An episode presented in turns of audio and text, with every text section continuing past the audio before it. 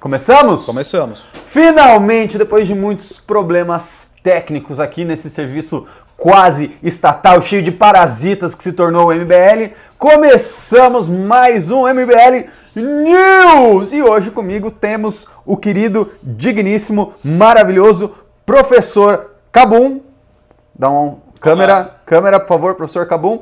E temos também Eu. ele, o Gregório do Vivier da direita, senhor Merre, é Merreira? Merreiro. Merreiro. Merreiro. É tipo me, Merreiro. Merreiro Rocher. Sabe que meu sobrenome é, Excuse é me, sírio libanês, please. viu, Ricardo? É libanês? É sírio libanês, É. era Mohoro, era meu, meu, meu nome. Não, pô, todos esses libaneses tudo aqui no Brasil vai dominar a porra toda. É. Não é à toa que o Michel Mas- Temer é descendente. Mas aí são cristãos, né? Não são muçulmanos. É, o É Temer é cristão cristão. maronita. É, aí é cristão, aí é cristão.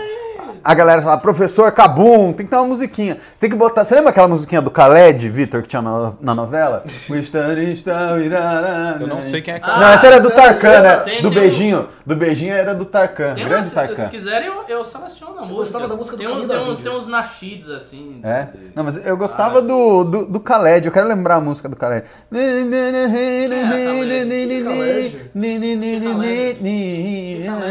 Pô, Essa daí. Khaled, um grande ah, músico aí do mundo árabe. Sei lá quem. é. Khaled, mano, você não conhece, você não conhece música pop árabe, né? Claro que não. Eu Se eu sei que- essas Conheço coisas, música eu até pop me... nenhuma, né? Eu conheço essas coisas, eu até me desconverto. Até LRB, LRB, Leonardo lembrou. o que que é? LRB, LRB, eu não posso colocar LRB ao vivo aqui, porque senão o YouTube derruba, mas. Olha lá, Khaled, LRB, a galera conhece, ó, tá vendo? É.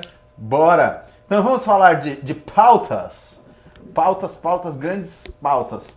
A primeira pauta que eu acho que a gente precisa falar é do manifesto que as jornalistas fizeram sobre o senhor Hans. Né? Não sei se vocês viram ontem, para quem acompanhou aí, o digníssimo Hans, que tem um Black Power bem da hora, né? Que parece o Jimi Hendrix. Eu vi boa parte do oitivo, eu tô bem preparado pra falar sobre Oba! Então ótimo, ótimo. O Hans, né, estava lá na CPMI. Nossa, os caras falando que eu tô ficando careca. Ô, obrigado, eu, eu adoro. Eu adoro vocês também. É o Pocatelha número 2. Pelo menos não sou boca de milho número 2, né? Mas enfim. O Hans estava lá na CPMI e mandou, né, uma acusação assim bem séria. Ele falou que a jornalista da Folha que fez aquela matéria muito mal fundamentada, diga-se de passagem, teria se insinuado, né, para entrar aí em sua humilde residência para fazer um tchaca-tchaca na buchaca em troca de informações que poderiam ah, prejudicar o governo. E aí, pronto, né? A casa caiu, foi uma hora alvoroço. As ah, jornalistas mulheres começaram a fazer um, como é que chama? Um abaixo assinado, né? Mais de não sei quantos, mais de 200 assinaturas, um cacete de assinatura de várias mulheres. Daí Fernanda Montenegro assinou, todo mundo assinou.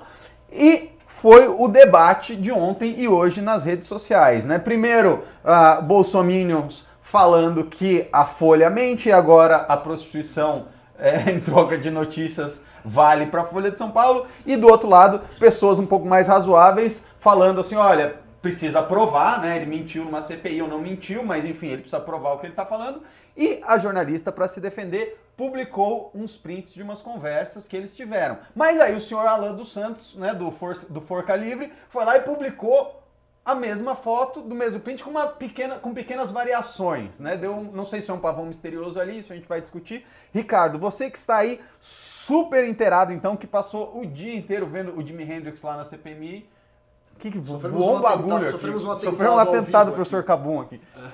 Contra mim. Você vê como vê tem como mídia- preconceitos com muçulmanos, que até quando a gente.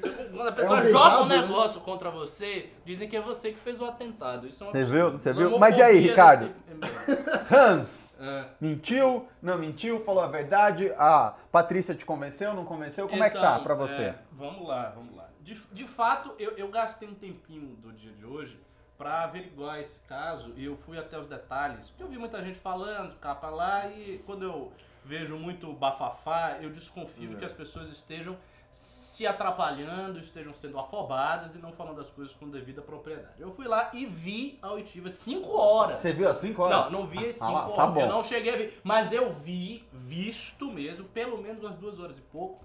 Porque eu fui adiantando, porque tinha muita interrupção, os deputados interrompem muito. O início da oitiva já começou uma discussão, a meu ver, completamente inútil, entre os deputados de esquerda que não queriam que a coisa fosse pública, eles achavam que deveria ser, ser secreta, porque o processo trabalhista corria em sigilo, e aí começou uma discussão se o pro- o processo corria em sigilo ou não corria em sigilo. Mas ele não tinha entrado em acordo É. com a empresa? Pois é, aí começou essa longa discussão aí, isso foram uns 40 minutos da CPMI só para resolver essa, essa questão. Só que aí eu prossegui e fui ouvindo o depoimento dele. E o que, que eu constatei do depoimento dele? Ao que tudo indica, ele realmente mentiu quando ele falou que ele conheceu a, a jornalista, a Patrícia, através de um Do Tinder. livro... Não, tô brincando. Não, tô brincando. através do livro que ele havia escrito. E aí ela tinha chegado até ele e perguntado sobre o livro dele. Começou a puxar assunto do livro, apresentou o livro dela, autografado, deu o livro dela para ele, o que, o que deve ser verdade, porque ele apresentou o livro autografado por ela. Que ele Então, usou pra há- insinuar que então- também teve sacanagem. Vou, vou chegar. Então Tá. eu não acho que é, ele forjou a assinatura dela ali no livro, não acredito que ele tenha feito isso. Então provavelmente em algum encontro que eles tiveram, realmente ela o presenteou com o livro é, autografado. A questão é que nos prints que ela mostra, a primeira mensagem... Estão pedindo pra você falar mais alto, Ricardo. O pessoal tá falando que tá baixo. Agora vocês estão de sacanagem. eu Não, não, falando. tem, muito, tem bastante É gente mesmo? reclamando que tá baixo, sim. Pô, mas eu tô falando alto, Agora- então bota o microfone Mais baixo. perto? Agora foi, agora foi. Ah, agora eu tô gritando. Vamos falar o muçulmano. Não, vamos lá, vamos, é, vou falar alto, falar alto, como se estivesse no Carnaval de Salvador. Então, vamos lá. É, só que o que acontece? O primeiro print, que é considerado o primeiro print que aparece ali, é ela se apresentando. Então ela diz: Oi, meu nome é Patrícia, fulaninha de tal, papapá, falando que teve acesso ao processo trabalhista dele e que queria conversar com ele. Então ela está se apresentando. Não faz sentido ela estar se apresentando no WhatsApp se ela já foi apresentada antes, pessoalmente Pessoalmente. conversou com ele. Já tem uma contradição com a versão cê- dele. Tem uma contradição flagrante com a versão dele. Aí surgiu a questão, ah, mas tem uma versão que tem hífen e outra que não tem hífen. Ela, a Patrícia, ela pegou o celular dela e ela mostrou as conversas no vídeo e foi correndo o celular e mostrando as conversas. Então, pra gente aceitar que aquilo foi forjado, nós precisaríamos pensar que ela forjou dentro do próprio celular e tal. Mas aí vem qual é a prova que ela forjou? Porque é o que tu indica que ela não forjou. Ela pegou o celular dela, do mesmo jeito que eu tô aqui com o meu celular, foi apresentando, ó, minha conversa foi essa, dava para ver o teor da conversa. E ela tá se Né? defendendo, né? Não ela cabe tá ela provar que ela é defendendo, ela inocente. mostrou os prints e tudo mais. Então, ao que parece, ele realmente mentiu quando se referiu à maneira como se conheceu ah, com a como se conheceu Com o Hans. com eles dois se conheceram. Só que tem alguns outros detalhes aí. Que aí a coisa fica mais complicada. Porque não é só isso que está em jogo. Está em jogo várias coisas. Primeira coisa que ele disse, insistiu várias vezes durante o depoimento, é que ele não fez a campanha nem de Dória nem de Bolsonaro. Ele disse que fazia várias campanhas, porque a empresa era desse ramo, do ramo de campanhas. E assim, a gente sabe, eu mesmo conheço empresas, já conheci pelo menos duas empresas que operam com disparo de WhatsApp. Isso existe, isso é um serviço que existe. É Este ilegal, serviço, né? este serviço é constantemente frequentado por políticos às vésperas da campanha, tanto na pré-campanha quanto na campanha. Não é uma coisa assim incomum. Você dizer, oh meu Deus, que coisa estranha, uma empresa que dispara. Não, isso é habitual. É. Então, muito provavelmente, essa empresa, que era uma empresa grande, que trabalhava com uma quantidade imensa de disparos, deve ter feito campanha de uma galera enorme. Então ele vai dizer que ele não fez, ele não viu, não passou por ele a campanha nem do Bolsonaro nem do Dória, mas passou a campanha do Rui Falcão. Ele disse isso lá, não sei se ele mentiu ou se ele falou a verdade. O Rui Falcão disse que não foi, mas ele disse que foi. E que passou várias outras campanhas, uma das quais, inclusive, ele cita com mais detalhes, que foi a do Policineto. Ele fala, não, o Policineto fez campanha aqui com a gente, papapá, papá. Eu botava lá os chips na chipeira, disparado. Disparava e tal. E ele também disse outra coisa. Ele falou, olha, o teor que eu vi do que era da, da propaganda não tinha nada de ofensivo. Geralmente era santinho, texto falando do político, Uhum. às vezes campanha de empresa, de supermercado, não sei, é- era esse tipo de teor, que em geral é o teor desse tipo de campanha. Outra coisa, nos prints que a jornalista Priscila, ou Priscila, que é Patrícia, apresenta, não tem o nome de Bolsonaro em nenhum deles. Os prints não tem o nome de Bolsonaro e não tem nenhuma frase do Hans dizendo não, Bolsonaro fez X, Bolsonaro fez Y, Dória fez X, Dória fez Y. Não, não tem. E se tivesse, eu tenho certeza absoluta que ela demonstraria. Claro. Porque aí, óbvio, ela iria provar o ponto que ela estava certa. Ela teria colocado até na matéria original. né? Exatamente. Então não está lá. Se não está nos prints dele e se as conversas a respeito desse assunto transcorreram é, manifestamente no, no, no celular, no WhatsApp, é porque ele realmente não deve ter citado Bolsonaro. Aí a pergunta é: de onde ela inferiu que Bolsonaro e Dória fizeram campanha com fake news contra o PT? De onde é que ela tirou essa informação? Qual foi o salto lógico que a levou a tirar outras evidências? Quais evidências? Outros depoimentos? Quais depoimentos? Então eu acho que todas essas perguntas precisam ser colocadas. Infelizmente, como o cara eh, foi mentiroso mesmo foi canalha ao dizer que ela estava se insinuando sexualmente, porque eu vi, as, pelo menos as conversas do celular, não tem nenhum indício que ela estava se insinuando nada. Ao contrário, tem um indício que ele estava sendo insistente, que ele queria vê-la depois do show e não sei o que, não sei o que. Ela foi meio reticente. Queria que ele Sempre- lesse o livro dela. Isso são os prints que Sempre ela o mostrou. livro dele, é, né? Os prints que ela mostrou. Que ela mostrou. sempre é, é- é respostas secas, né? Aparentemente né? dentro do, do bom jornalismo ali, não fazendo nada demais. Então eu acredito que ela não deve ter se insinuado para pegar nada. Ele já estava oferecendo material antes de qualquer insinuação. Isso é um detalhe também importante, porque ele fala, ele, ele tem uma foto que ele mostra a foto e você olha os prints e não tem nenhuma insinuação sexual. Então, se não teve insinua- insinuação sexual e se ele mostrou a foto, por consequência, ele mostrou a foto sem insinuação sexual. Pe- percebe? Então, por que ele fez isso? Todas estas questões, que são as verdadeiras questões, que são as questões realmente relevantes, estão sendo jogadas para escanteio. E a galera só tá falando, ah, ele é machista, não é machista, ah, feriu a honra da mulher, ah, blá blá blá, ela deu, ela não deu, ela ia dar. Isto aí é uma. Pra mim, são, assim, sinceramente, é uma bobagem.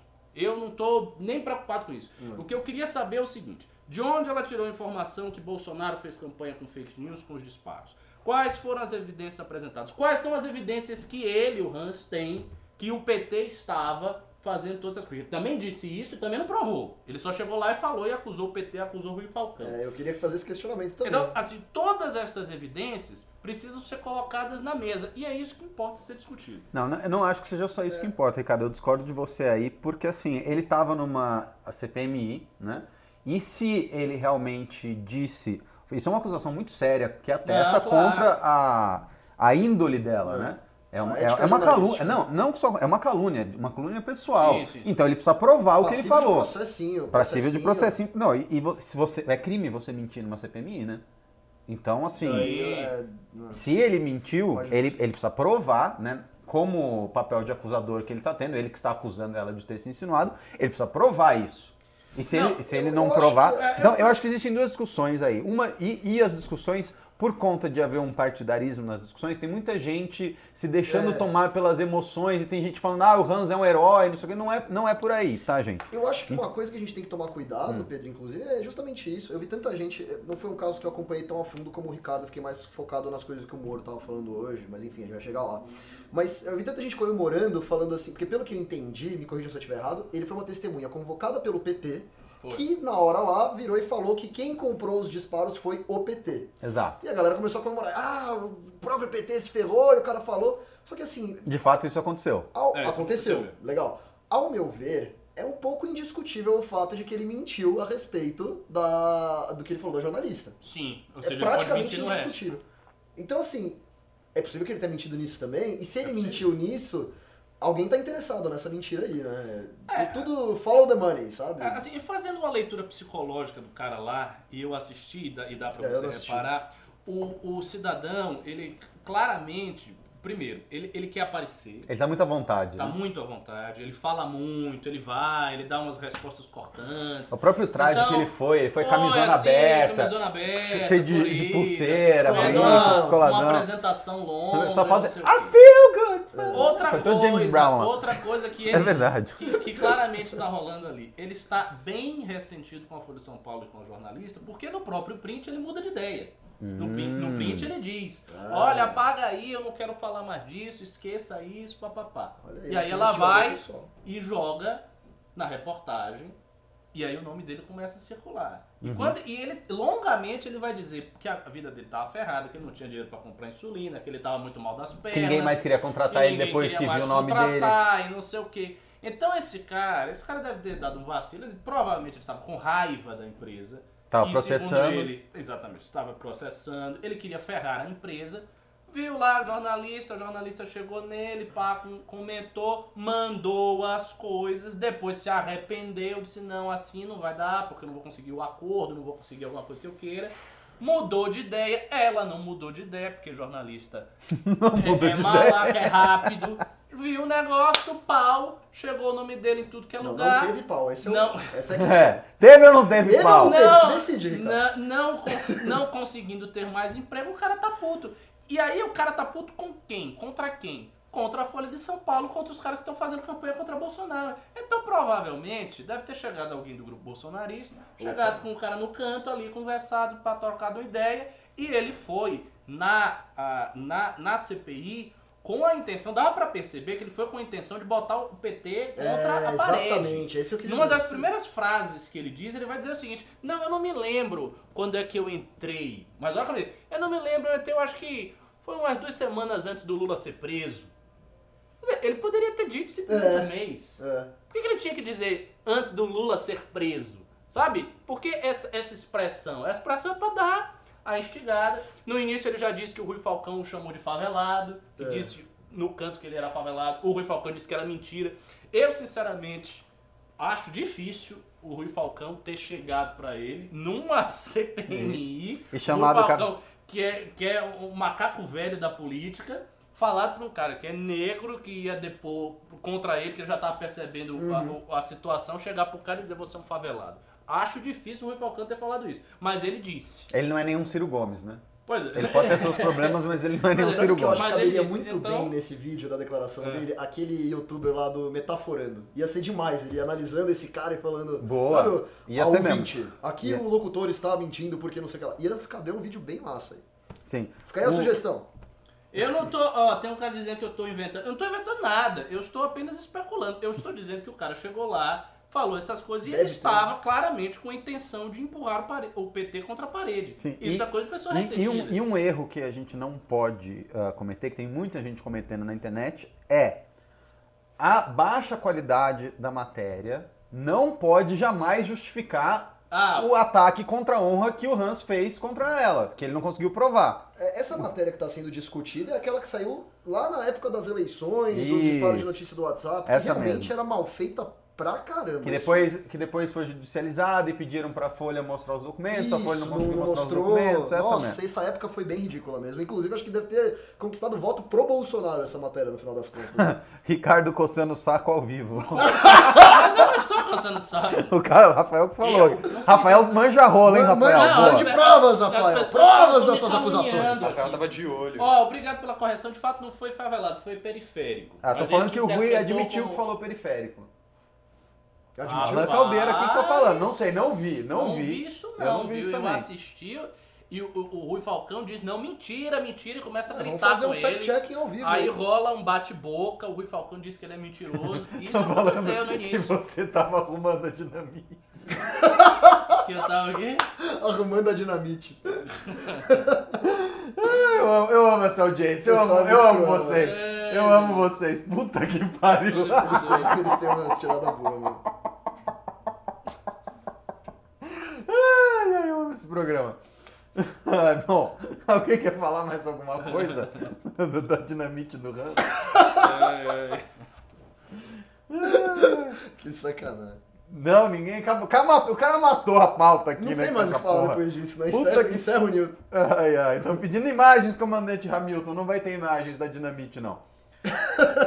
Ai, bom, então é isso. A a última coisa que eu quero falar de novo, assim, não se deixe levar. Eu sei que é difícil, mas não se deixe levar pelas emoções. Não é porque a matéria da Folha é porca, não é porque a matéria da Folha é mal fundamentada, não é porque a matéria da Folha é ideológica que ela deve justificar, tá, um ataque contra uma jornalista, contra uma mulher, assim, ainda mais uma coisa tão descabida de provas. Não se deve comemorar isso, é a honra de uma pessoa. O Hans pode estar mentindo e você pode aí estar sendo induzido ao erro por causa da sua bilis. Então, ah, tentem, eu sei que é difícil, mas na medida do possível tentem aí ser razoáveis. O que, que você acha, Ricardo?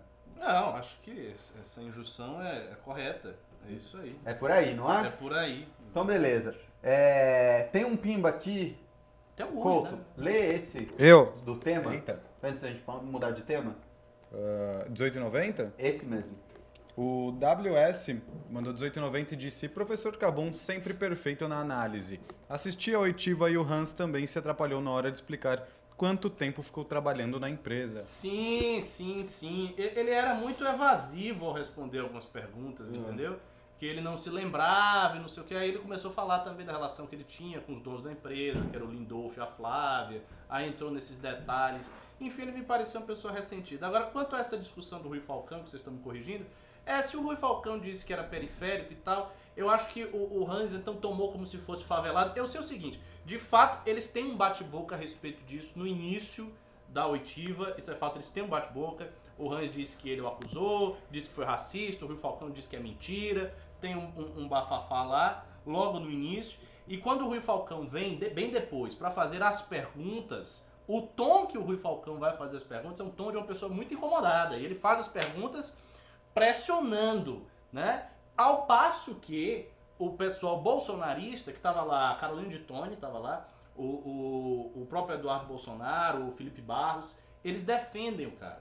Mas o Rui Então Falcão entram também. defendem o cara. con- convenhamos, assim, o Rui Falcão é péssimo, né? O Rui Tá- Falcão é um canalha. Não, não, nessa CPI, assim, ele é péssimo. Eu lembro, lembra do Ah. Alan dos Santos também? Que ele, Ah, ele ficava todo impositivo, sim, sim, sim. ele pergunta as coisas e não deixa a pessoa responder. É, não, ele é muito agressivo. Ele, ele, ele É se acha agressivo. muito Demais. E dono, dono da bola. né? Né? Ele Sim, chegou, não, quem tá perguntando aqui sou Exato. eu. Você... No, no do Alan dos Santos ele fez a mesma coisa. Você vai responder do jeito que eu quiser que você responda, no É ritmo uma que eu estrelinha, quiser. né? Cara, Ela isso, pra- isso, é, isso é realmente, assim, aquela coisa, aquela, ah, aquela coisa do Estado, assim, que me, me dá no nervo. Mas, enfim, É. ah, seguimos? Seguimos. Então, vamos lá. STJ atende recurso da AGU e libera a nomeação de Sérgio Camargo para a Fundação Palmares. Não sei se vocês lembram dessa polêmica, hein? Essa já era uma discussão boa, eu acho. É. O presidente do Superior Tribunal de Justiça, João Otávio de Noronha, reverteu a decisão da Justiça Federal do Ceará, que em dezembro determinou a suspensão da nomeação de Sérgio Camargo para o comando da Fundação Palmares. Bom, né, não sei se vocês lembram, esse cara era aquele cara que que- ele falou umas coisas bem Polêmica. É, Ele polêmicas, falou boa que palavra. o negro, quando na época da escravidão, os descendentes dos negros estiveram melhor do que se eles tivessem ficado lá na África. Sim. É, Fala, Ele, ele falou que a- a- o Dia da Consciência Negra ele promove a vitimização Ação, dos negros. sim, sim, sim. Ele sim. falou que o movimento negro. Ah, tinha mais uma agora. Enfim, ele meteu o pau, no- meteu coisas, pau é. no movimento O negro. movimento negro. exatamente. Falou aquilo que todo tiozão do churrasco sempre fala, né? Coisa que a gente já ouviu aí por aí várias vezes. E aí a justiça foi lá e bloqueou a indicação. Só que a gente precisa lembrar que na época, né, ele estava aí sob o comando do Alvim, agora ele está sob o comando de Regina Duarte e vai caber a Regina Duarte aceitá-lo ou não. É, pode Né? ser que nem dê nada Ah, antes, antes de eu jogar pra vocês, eu, eu quero dar a minha opinião aqui, que eu acho que independentemente dos absurdos e da qualidade daquilo que ele falou, é, eu acho muito errado a justiça se intrometer numa decisão de nomeação do executivo. Isso é prerrogativo do executivo. E o executivo tem que ah, sofrer as consequências das suas nomeações nas eleições, na opinião pública. Né? Não cabe aí. Então, nesse sentido, eu acho que a decisão foi acertada, tá? Isso não quer dizer que a gente concorde com o que ele tenha falado. Eu quero saber o que vocês acham. Começar aqui com o nosso Greg do Vivier. E ah, se você acha, um, se a decisão da, de remoção aí foi certa ou errada e se a Regina Duarte vai chamá-lo ou não vai chamá-lo. Eu acho que se ela for esperta, ela não vai chamar. Porque assim, é, Eu tenho medo, eu tenho medo que ela. Não, é então, porque o que acontece? É aquele negócio, a justiça realmente não tem que interferir. Se ele tivesse cometido algum crime efetivamente, alguma coisa que obviamente a justiça tem que interferir, tudo bem, mas não é o caso. Ele fez declarações polêmicas e aí é o que você falou perfeitamente. Cabe Declaração polêmica por declaração polêmica, a justiça barraria o ao Bolsonaro. Bolsonaro, o Guedes, Barra, aí, né? o, todo Barra mundo. todo mundo, Metade não, do so- governo, não né? sobra ninguém, só vai, so- Metade? só vai sobrar o Tarcísio, coitado, vai estar sozinho. Exatamente. E eu acho que o que cabe aqui é, é interessante é a gente discutir o conteúdo das declarações dele. É, por exemplo, eu não. não- não- é, o que eu digo com a minha fala, eu não concordo nem com o que ele falou. Eu acho que, por exemplo, você pode criticar o movimento negro, você pode ser contra, assim, o Dia da Consciência Negra. Eu acho até que. Eu acho que é um erro você chamar de vitimismo, para começo de conversa. É, quando você chama de vitimismo o Dia da Consciência Negra, você é, dá a entender que você está negando a existência de um racismo. Eu acho que o problema do Dia da Consciência Negra não seja o vitimismo em si. Eu acho que seja a segregação. Eu acho que o Dia da Consciência Negra ele promove uma segregação. Seria essa crítica que eu iria colocar. É, mas enfim, a, respeito do que você perguntou, da, da decisão da justiça, achei corretíssima de permitir a entrada dele. Mas a Regina Duarte não. Eu, eu acho muito difícil ela permitir isso. Ela já tá sofrendo muita polêmica para comprar mais essa briga aí, viu? O que, que você acha, Ricardo? Olha, eu acho que aí você vai ter que fazer uma avaliação de com quem ela vai comprar a briga. Porque tem dois lados que ela compra a briga. Ou ela vai comprar a briga com os apoiadores do bolso Mas você acha que eles vão tão assim pra cima pra defender desse cara? Você acha? Acho, acho. Não é Eu só não desse sei, eu cara. não tenho A- essa impressão. A, Regina Duarte já está começando a ser atacada no Twitter. Ela já está sendo Ah, por que estão Ah, batendo não nela? viram, né? Não vi, não tô acompanhando. Porque, ao que parece, Eu parei de assistir ela novela. Chamou um pessoal aí das antigas, da, da esquerda, pra compor alguma coisa com ela e Ah. assim, isso Até aí tem um monte de gente do governo Bolsonaro Não, fazendo eu isso, sei, né, Bolsonaro? Eu sei, mas isso foi o que eu vi rapidamente É. no Twitter e eu vi alguns formadores de opinião do bolsonarismo atacando, dizendo que não era Só, por aí. só o mito pode botar petista no governo, Então, senão assim, o PT volta. Senão é, o PT é, volta. é, dizendo que foi um erro o Bolsonaro dar é, essa, essa função para um artista, não sei o quê. É basicamente dizendo que teria que dar para uma pessoa com alinhamento ideológico. Estrito com ele, tá? Pois é, mas assim, então qualquer coisa que ela faça nesse sentido, não por- pelo cara, mas pode ser visto como uma subserviência à opinião da mídia. Mas, tipo, Ricardo- a mídia queimou fulano de tal, a Regina Duarte acatou o que a mídia está querendo, então a Regina Duarte é subserviente à mídia, se ela é subserviente à mídia, Ela não ela serve. não serve Mas, pra Ricardo, você concorda? E isso que pode... Não, eu tô dizendo que é o que pode rolar de Não, um lado. ok. Do outro lado, tem, o obviamente, os Heitor? Tá ataques que podem ser feitos a ela. A opinião pública no geral, isso, que é muito maior. Catu, É, O que, eu, o que eu vejo é, os bolsominions existem, os caras são chatos, fazem muito barulho. Mas eu não sei se ele, especialmente nesse caso, eu não sei se faria aquele barulho esmagador. Eu acho que o problema com a opinião pública talvez fosse maior. É, pode ser, mas assim, quem, quem tá com a caneta é o Bolsonaro. E o Bolsonaro constantemente É. desafia a grande mídia. Sim. E ele é constantemente tangido e conduzido pela militância bolsonarista, por esses formadores de opinião, todos É, e tal. é. Então, assim, o critério dele é este critério. Não é o critério do que vai sair no Globo, do que vai sair na Folha de São Paulo, do que vai sair no G1. Ao contrário, o que sai na Globo, na É. Folha de São Paulo, no G1, pra ele é anátema. Então ele faz justamente o Ó, contrário. falou bonito muito agora, hein? tempo- Vamos, É, né? falou É bonito. anátema. Mas muito tempo ele, ele, ele insistiu e lutou pela nomeação É. da Regina Casé, por um lado, né? Talvez ele não abra mão disso tão facilmente. Fala, ah, agora não vai mais. Eu sei que ele faz... O que, eu falei? Casé. Regina Casé. É, Regina, a Regina Casé, nossa, o Olavo tá dando pulo dessa altura, assim. Vai, vai fazer um esquenta, não Vai, sei o vai fazer um esquenta, nossa. Convidar uns pagodeiros, Nossa umas senhora, cachaças A, lá. a Regina, Regina Duarte. Ele, ele insistiu muito tempo nisso. Não, eu também acho que não vai acho que sair ele só não vai. não- eu acho que eu, no lugar dela, Uhum. eu. Eu, eu não, não insistiria nessa nomeação. Eu É o que a minha escolha seria. Entendo esse peso, É. mas acho que o, o peso do, do outro lado é, é menor. Talvez, talvez a postura mais inteligente, uma saída mais equânime dos dois lados, é ela convidar alguém da direita do bolsonarismo, que não é este cidadão. Uhum. E aí ela agrada um lado, É. não desagrada o outro, fica ali em cima do muro e tal. Você sabe um cara que deveria ter essa função? Ele não ia querer, e ele não é bolsominion, ele tá muito afastado do bolsonarismo É. para isso. O Paulo Cruz. Ah, não, mas o Paulo Cruz, você não lembra quando ele ganhou a medalha do Temer? Que os Minions infernizaram a vida Não, eu, dele? eu sei. Se, não, se ela não, bota não, o Paulo, se ela bota o Paulo Cruz lá, vai É, ser aí ela ia igual a botar a. É, é melhor botar a, a Lavigne, a Paula Lavigne, do que botar o, o Paulo Eu, Cruz. eu concordo, eu concordo. E, e o Paulo Cruz eu não acredito que nem aceitasse se ela fosse convocá-lo. Mas seria um cara bom pra esse tipo de cargo. Porque, de fato, na direita eu não conheço pessoa que estuda mais o tema do racismo, o tema da negritude, do que o Paulo Cruz. Eu acho que ele é uma. Hoje ele é o maior especialista dentro da direita desse tema. Então, assim, se você pensa direita brasileira, Fundação Controver- Palmares, na isso, minha hein? cabeça me ocorre logo o Paulo Cruz. Ou Será que Paulo o Sérgio Cruz- Camargo não é o maior especialista? Eu acho fala bastante difícil, do tema. eu acho- Ele fala bastante eu do acho tema. improvável. Quanto à, à decisão, eu acredito que a decisão foi acertada pelas razões que você já expôs, Pedro. Realmente não cabe ao judiciário ficar intervindo nas decisões do executivo. Se ele deu declarações polêmicas, se ele deu declarações que desagradam a comunidade negra, isto não é motivo jurídico, não é motivo administrativo Exatamente. para não conduzi-lo ao cargo. Então o que você tem que re- reparar é o seguinte: quais são as razões administrativas que impedem alguém de ser o ah, secretário da Fundação Palmares, de estar à frente da Fundação Palmares? Tem lá declarações polêmicas? Declarações absurdas? Não, certamente não, Não dá nem ter. pra chamar de racista, então, né? Pois é, então não dá pra ficar forçando isso aí judicialmente. Se o Bolsonaro quer indicar o cara, indicou o cara e acabou. E pronto. E cabe a Regina Duarte ratificar. Regina Casé. Ah, Eu travei, não é. cabe a Regina Mas quem Duarte não foi o Bolsonaro, foi o. Alvin, é isso, Sim, né? sim, sim, É sim, o Alvin, sim, né? exato. Tá, só pra entender. Cadê? Vamos, vamos a uma pauta aqui sugerida pelo nosso querido Gregório do Vivier, que ele mandou muito bem. Ah, Gregório eu.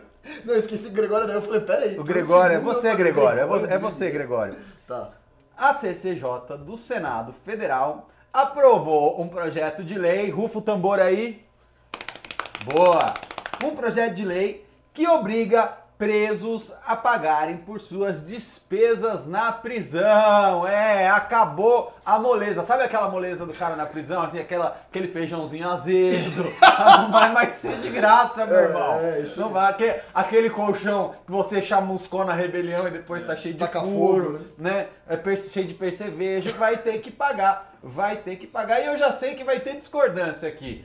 Ah, vamos lá. Você que fez a matéria pro MBL News, o veículo mais sério e que, que não oferece sexo pra fazer reportagem pra ninguém, porque se oferecesse também não adiantava. Aceitariam e, e pedem muito, viu? Quantas mensagens eu não? Ah, você não faz ideia, Pedro. Não, não adiantaria. Quero saber o que, que o senhor acha. Conta aí pra gente o que, que aconteceu, já que você escreveu a matéria. O que, que aconteceu? Passou pela CCJ, vai pra votação, não vai pra votação? E qual a sua opinião? Belo e moral. E vai passar. E moral. Vai passar porque é popular. Galera vibra com esse tipo de coisa. Acho que vai passar na Câmara, assim. É, Não, tem que passar no Senado ainda. Passou na CCJ. Só Então, falou assim, é mas, legal. a, mas a proposta é do Senado e aí depois vai passar a votação no Senado e depois Ah, votação na entendi. Câmara. Não, né? mas peraí. Passou, saiu da CCJ do Senado. Isso. Vota no Senado primeiro. Vota no Senado. É, eu, eu fui Então além tá. já. Eu quis dizer não, que não tô ser... doido, não tô doido. Vou reformular. Tá. Vai ser aprovada no Senado e vai passar na Câmara também, eu acho. Hum. Eu acho que é uma pauta muito popular, as pessoas é, vão vibrar com esse tipo de coisa e eles vão poder perder essa oportunidade. Mas enfim, a discussão em si da, da lei, é, por que, que eu acho belo e moral, e é o que a gente estava discutindo aqui antes de começar as gravações. É, eu entendo que seja responsabilidade sim do Estado a- o, o monopólio da punição. Todavia, o Brasil, que é um país sim de recursos escassos, é um, é um país que gasta mais do que arrecada por muitas vezes e tem dificuldade em manter os seus programas. Eu acho injusto, com o cidadão, você priorizar a, a manutenção de um presídio do que qualquer outro programa que, esteja, que seja necessário eh, injetar dinheiro nele. Então, a partir do momento que, eh, que, que você vê essa injustiça num, num, eh, no, no cidadão comum pagar pela estadia, não sei, não sei, se dá chamar de estadia também, porque não é nem hotel, né? É, de um cara que, que cometeu um crime, um homicídio, um latrocínio, eu vejo que não tem nada de errado esse, essa pessoa trabalhar lá e manter o seu sustento. Ora, da mesma forma que aqui fora a gente precisa trabalhar e manter o nosso sustento, lá dentro o cara que tá preso teria que fazer o mesmo. Não vejo absolutamente nada de errado nisso. Então, eu vejo tudo de errado. Vai lá, professor. Defende a classe Ah, aí. Assim, de fato, essa é uma pauta bastante popular pelas razões que a gente sabe. O Brasil tem índices de criminalidade muito altos, a população não gosta de preso, não gosta de bandido. Tem que se né? fuder, acabou. Existe todo um discurso construído nesse sentido. Então, é, as pessoas acham que essa pauta é uma coisa boa. Mas eu acho que isso é uma pauta demagógica, é um discurso demagógico. Pela seguinte razão. O Estado, ele é responsável por manter as pessoas dentro da prisão, porque ele é responsável por aplicar a sanção que ele próprio estabelece na Constituição e no ordenamento jurídico. Então, se a sanção do Estado brasileiro é a prisão, o Estado precisa manter todas as condições da prisão por si mesmo. Mas não a custo Porque- zero. não, mas, mas ele, veja, ele está, veja bem, você cometeu um crime, você tem um ano de prisão. Vamos lá, Você é eu- eu-. Eu peguei a Joyce Hassamo, fui preso. Cometi um crime. Olha lá, você cometeu um crime, você tem um ano de prisão. Qual é a sua punição? A sua punição é ficar um ano na cadeia. A sua punição não é ficar um ano na cadeia e ser forçado a trabalhar para pagar um ano de cadeia. Não. A sua punição se esgota em um ano de cadeia. Esta é a sua punição, não é nada além disso. E mais, o que o Estado pode estabelecer são condições de reduzir a sua punição. Ou seja, ah, se o preso tiver bom comportamento, reduz a pena. Não, se o preso trabalhar não sei quantos dias, reduz a pena. Ou seja, condições de reduzir, não de aumentar a pena. Quando você coloca, no entanto, a condição de que ele vai ter que cumprir aquela pena e que ele precisa pagar pela presença dele no presídio, você está aumentando a pena. No fim das contas é isso. Eu não vejo como E você pena. está, mas é claro que é. Você está criando um subterfúgio para introduzir no, no ordenamento penal um trabalho forçado. Porque você está dizendo, olha, se o cara vai ficar 10 anos, ele vai ter que pagar os 10 anos, ele só pode pagar trabalhando. Então o que, que é isso? Isso é exatamente trabalho forçado. É muito diferente, é muito diferente do caso em que é facultado ao preso poder trabalhar, daí ele trabalha um tempo lá, parte da pena combinada dele é reduzida e ele cria um caixa para a família ou para ele depois de sair. Isso é uma coisa. Agora, obrigar o preso a pagar aquilo que o Estado tem que fornecer para ele, que é a condição dele estar preso, e eu acho isso um absurdo. E assim, na, na tributação, naquilo que a gente paga, já está implicado também o serviço penal, o serviço que permite que a sanção seja aplicada. Que no caso da sanção, que é a, a prisão, que é a detenção, isso deve ser aplicado com as construções, enfim, dos presídios, e com a comida, e com os guardas que estão lá e tal, com toda o, todo a, a estrutura, o aparato que serve para manter o cara ali dentro. Então, assim, eu acho que é uma pauta demagógica. Não sei se vai, vai passar. Tenho muita impressão que não vai, porque, assim, eu não sou especialista em direito penal, mas eu acho que isso deve incorrer em várias contradições dentro do ordenamento jurídico do direito penal e do direito processual penal. Então, não sei se vai é verdade. passar. Agora, assim, a CCJ, que é a comissão que se destina a discutir a constitucionalidade, permitiu que isso passasse. Posso, posso dar Eu achei estranho.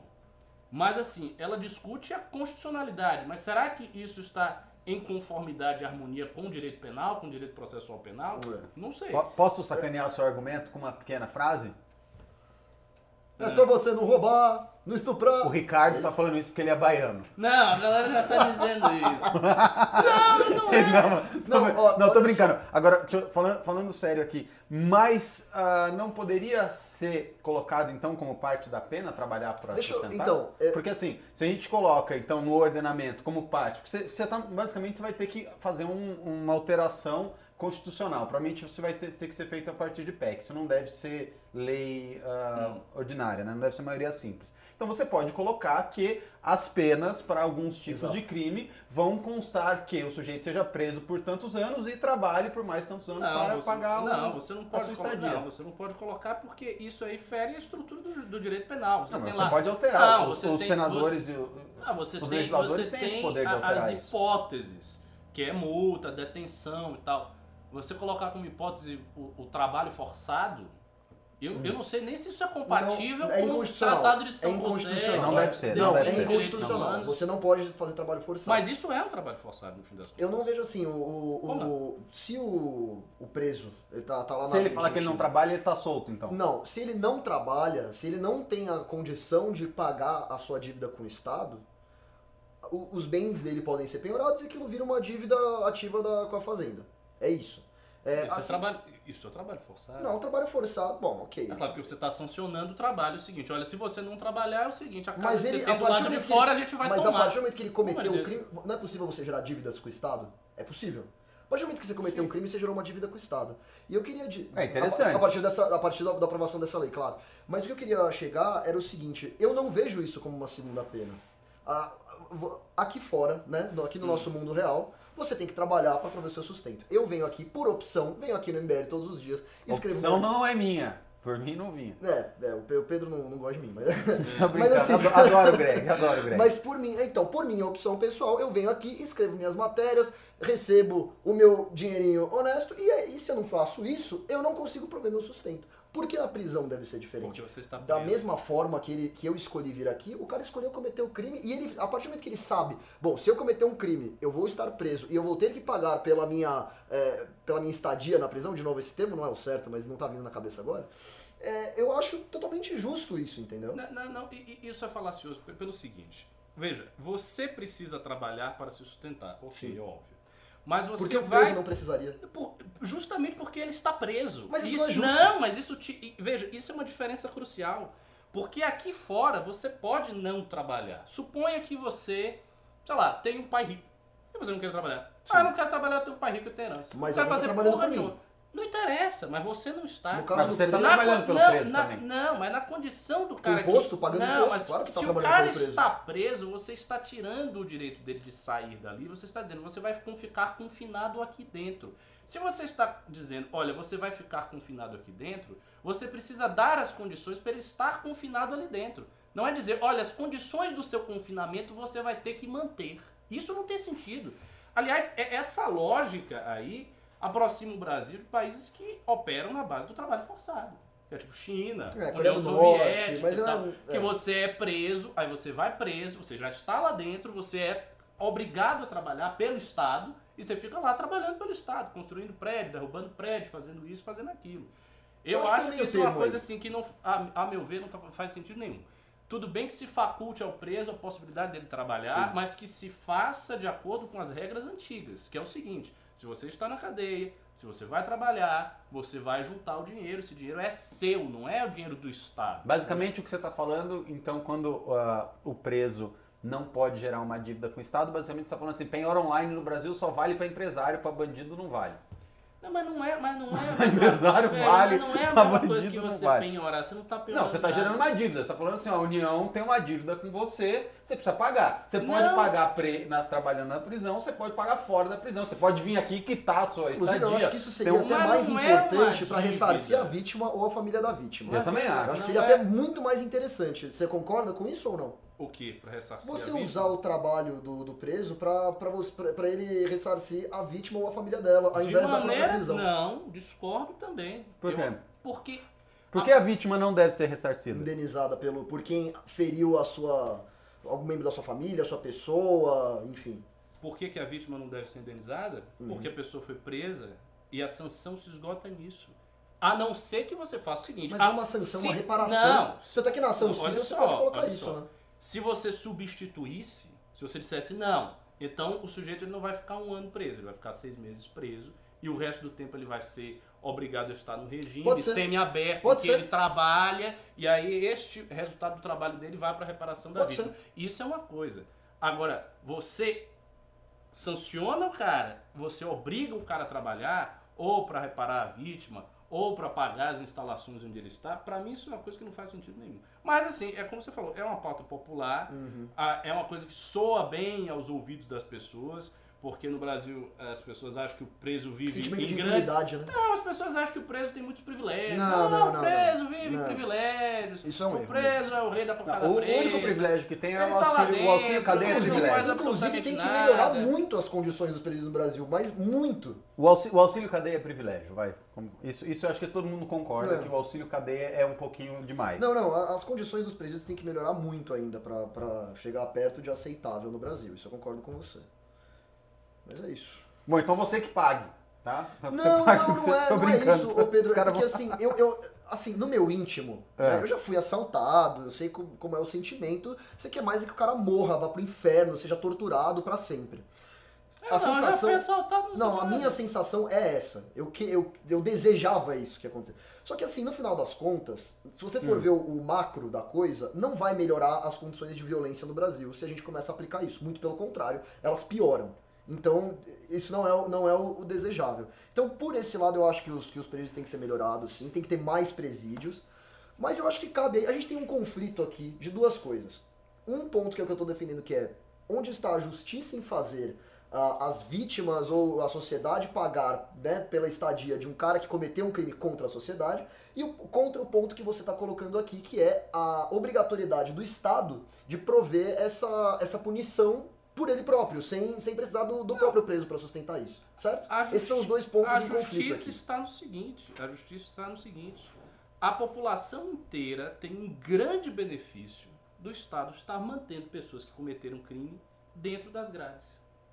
Há um, veja, há um benefício objetivo nisso. Não, Mas, A sociedade mas pactuou. mantendo sem trabalhar. Mas ninguém tá dizendo o Não, benefício, mas- é, exato. o benefício que você está tá falando é assim, isso. o benefício de estar preso, ótimo, mas Não, o benefício de estar não preso e pagando por isso, Não, versus não, não estar é preso pagando, e ter a ele pessoa já pagar está por isso. pagando. A prisão é um pagamento. Não, É minha- meu ponto é, por Não é um sociedade- pagamento pecuniário, Não, mas meu é ponto óbvio que a prisão é um por- Se pagamento. você está usando esse argumento utilitarista, meu ponto é o seguinte, então por que, que a socie- sociedade não se beneficiaria mais desse cara estar gerando renda para a sociedade? Não, poderia se beneficiar mais, mas aí você tem que só pesar também Ou diminuir benefício. o dano, Você né? tem que só pesar Hum. né, os bens do sujeito que está lá dentro. Que não é um monstro. Porque aí você pode dizer, ah, por que, que a sociedade então não se beneficiaria de botar uma pena que o cara vai ficar 40 anos ali dentro trabalhando e depois você dá um tiro nele? Não seria um excelente benefício? Pelo menos. Não, se não você. seria. Não, por que não?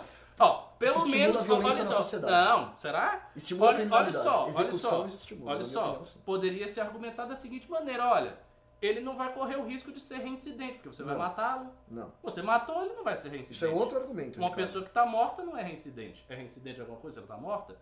Não, eu só estou levando esse argumento, Sim, sim. Pedro, ao seu absurdo. Pra mostrar que não é assim, ah, a sociedade. Tá. O cara Mas foi já o vai argumento que você estar- usou. Eu Não. levei o argumento que você usou um passo a mais, você levou dois a mais. Mas o argumento é seu, não é meu. Não, o que eu quis falar é o seguinte, que quando o sujeito ele está na cadeia, a sociedade já tem um benefício por si. Não é Sim. como se ela não tivesse nenhum benefício, ela tem um benefício.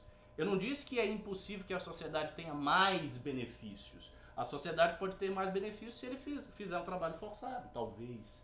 Mas os regimes que implantaram o trabalho forçado, a gente já sabe qual é. Aí o pessoal está dizendo, tá, mas está na lei, não sei o quê. Não é exatamente o que está na lei. Não está na lei dizendo que o preso vai ficar lá dentro pagando a sua estadia. Isso não está na lei. O que o está que na lei? está na lei é que o preso pode trabalhar, ele pode dar uma reparação civil. Isso aí está na lei. Agora, dizer que ele vai ficar ali pagando a, esta- a estadia, que estadia, pagando a prisão dele, É. né? E que isso é uma coisa justa, pra mim, não faz o menor sentido. E eu acho difícil que isso passe. E olha, nós temos alguns pimbas já sobre o assunto. Vamos ler, Vamos vamos lá. ler então, antes de entrar na próxima pauta. Ah, tivemos um pimba de zero reais do Renan Santos, que Ah. disse... Isso é privilégio, hein? tá previsto na lei. É, o que eu tô dizendo que está previsto na lei. Ah, aí tivemos um do Thiago Lar Lovalho, mandou 37,90. Gosto muito do Ricardo, mas acho que ele tem que rever se ele quer estar em um movimento que defende a liberdade. Ah, As opiniões não, não dele é a cada assim, dia não. que passam mostram que não. Pois esta opinião que eu estou dizendo, eu, tô não. de- eu estou defendendo a liberdade. Eu acho que eu estou com a opinião mais liberal de todas. Na verdade, as pessoas aqui que estão com opinião A gente punitivista. tá meio estatista, na Mas verdade. é né? opinião punitivista, que é a meta a porrada. Trabalhar pelo Estado, Porque, né? ve- veja bem, você sabe qual foi a grande revolução do direito penal que tornou todas as leis mais suaves? Foi uma revolução liberal do Cesare Beccaria, lá no século XVIII, quando ele escreveu É do- dos delitos e das penas. é isso aí. E neste livro ele preconizava a adoção de medidas mais suaves com os presos, porque na época os presos eles sofriam tortura, eles sofriam uma série de maus tratos. Aí eu concordo 100%. E o livro do Beccaria, que foi um livro revolucionário e liberal, de espírito liberal, foi justamente para reduzir a sanha do Estado contra os presos. Então eu não estou sendo É antiliberal, a nessa gran- minha opinião. e- não. Ele que acabou com a grande lenda do ovo de ouro da Valáquia, né? No centro do, do Império do Vlad, o Empalador. Vocês conhecem essa história? Não. Diz que no centro do, do Vlad, né, do Império do Vlad, na praça central, tinha um ovo de ouro. Assim, ele botava um ovo de ouro em cima do pedestal e o ovo de ouro ficava lá. E ninguém relava no ovo de ouro, porque se relasse, tinha que bater um papinho com o Vlad, o empalador. E diz que o ovo ficou anos lá e ninguém relava no ovo. Ah, tivemos um pimba também do Leandro... Bota um ovo no centro do Rio de Janeiro lá, bota um ovo de ouro pra você ver o que acontece. Oi. Tivemos o pimba do Leandro Coller, mandou 20 reais. Tô estranhando o Ricardo, geralmente concordo muito com ele. Eu só coloco a questão. Nesse estado de um milhão de problemas econômicos, morais, etc., com que dinheiro vamos reformar o sistema carcerário em benefício dos presos? Não, aí, mas veja, essa é uma outra questão. Aí você pode entrar em discutir ah, se pode ser Já tô falando que era uma privatizado. taça de ouro, desculpa, não, Não, era um ovo, era uma taça. Se pode ser privatizado, se não é privatizado, se você pode transferir a administração e manter a estrutura, se esta estrutura que os presídios têm é a estrutura mais barata, talvez seja uma estrutura cara. E, assim, há N questões aí que passam ao largo de você impor a obrigatoriedade do preso estar pagando a presença dele na própria prisão onde ele está. Pra mim, isso aí é sim punitivismo duplo do Estado, como o rapaz falou aqui. É o Estado punindo o cara, sancionando o cara, botando ele na prisão e punindo ele de novo, dizendo: olha, você está na prisão, eu lhe botei na prisão, eu tirei você da liberdade, porque foi isso que o Pacto Social descreveu e prescreveu, mas ainda assim você ainda vai pagar aqui dentro. Eu acho que isso é uma coisa totalmente absurda. E acho que é uma coisa de espírito antiliberal. Eu tô adorando que o Ricardo tá causando polêmica aí com o nosso público, porque isso estimula as pessoas É a muito doarem bom, é muito bom, é muito bom. da Isso. Isso, não doando, vou Ele Não. nem em nada disso. Cala a boca! caindo na dele. Cala a boca, Merredo. Fica quieto. Não, não entrega o golpe. Agora, as pessoas, as pessoas me atacam dos dois lados. Quando eu defendo o preso, elas me atacam. Aí quando eu falo da Sharia, elas dizem, ah, Sharia não. E cortar, e, é cortar o- boa." e cortar a mão do, do cara que rouba? Pode ou não pode? Ah, mas aí é outra situação. Ah, olha aí, Ah, alvivaço. Aí ele não, não. trabalha, porque ele é maneta, É, né, de parou de fato. trabalhar. Veja é. bem, a, a propósito da Sharia. Acho, por exemplo, a Sharia tem punições muito duras. Hum. Muito duras. Então tem punições ali por crimes que é chibatada, é tá lei de dor física e tal. Tô falando da Sharia. Sharia. Mas a Sharia, ela opera numa lógica completamente diferente do liberalismo. Ela não é um produto da civilização ocidental, desse direito, do constitucionalismo e nada disso. A Sharia é pré-becária, a Sharia é pré-moderna, é outra parada. Mas você acha ela válida nos dias Claro que eu acho. Eu acho que a Sharia tem preeminência sobre tudo. Mas veja, eu faço. Eu, eu Deus. comento as coisas e opino a partir de certos pressupostos. Eu estou comentando isso a partir do pressuposto do Estado Do liberal, brasileiro. da Constituição brasileira, do que foi construído aqui na nossa Então você sociedade. aplicaria a Sharia O no Ricardo, sabe, sabe o Claro que o Ricardo não. é? Lógico que eu Não não, acho que se O Ricardo- o. Ricardo- Não, ó, não é que não deixa se eu te falar, é que você não pode aplicar a Sharia num país majoritariamente cristão. O Ricardo, ele não é um aceleracionista. É por isso que ele não quer que o preso trabalhe, porque ele quer que o sistema se deteriore tanto que a gente vai ter que virar e falar, põe a cortar nessa essa merda pra arrumar logo. Nossa, ele ele pensa é um à frente, ele é um aceleracionista. gênio. Ele é um aceleracionista. Sim, Nossa, o liberalismo nasceu com o iluminismo. Sim. liberalismo Ah lá, outra coisa que ele não gosta, que ele acha que vai dar errado. Aí, o Ricardo é um grande aceleracionista. Tem mais pima? Não, tá esse comentário do Jesse Brum. O baiano prefere perder a mão do que trabalhar. Muito... Muito bom seu Deixaram a comentário. pauta de novo, destruindo bom esse seu cara. Esses caras são foda, mano. Esses caras são... Só tem gênio assistindo. Puta que pariu. Ó, o, Lean- o Juliano Lerrer mandou 5 reais. Ricardo, quanto custa um preso no Brasil? Se custar zero reais, eu concordo com você. Não existe almoço grátis, ainda mais para um criminoso. Mas custa zero reais pro preso. É. É, boa. O preso custa zero. Mas um- E ele ainda recebe, é negativo porque alguns ainda recebem auxílio. É. E, ó, e o último pimba sobre o assunto é do Le- Leonardo Zarzar, mandou 5 reais. A meu ver, o modelo de pena praticado deveria ser a restituição à vítima, multa ao Estado e cadeia, dependendo se o crime é violento ou não. Então, crime não violento pra ele não precisa de cadeia? De- Bom, depende do crime. Depende. É, tem crime Aí que não deveria você ter cadeia. Não, tem né? crime que, não- tem crime que não deveria existir, É, né? é. Mas enfim, né? até aí. E tem contravenção que dá multa também. Mas existem crimes não violentos. Sim, né? que já- dá- que dá cadeia. corrupção, lavagem de dinheiro. São crimes não violentos, né?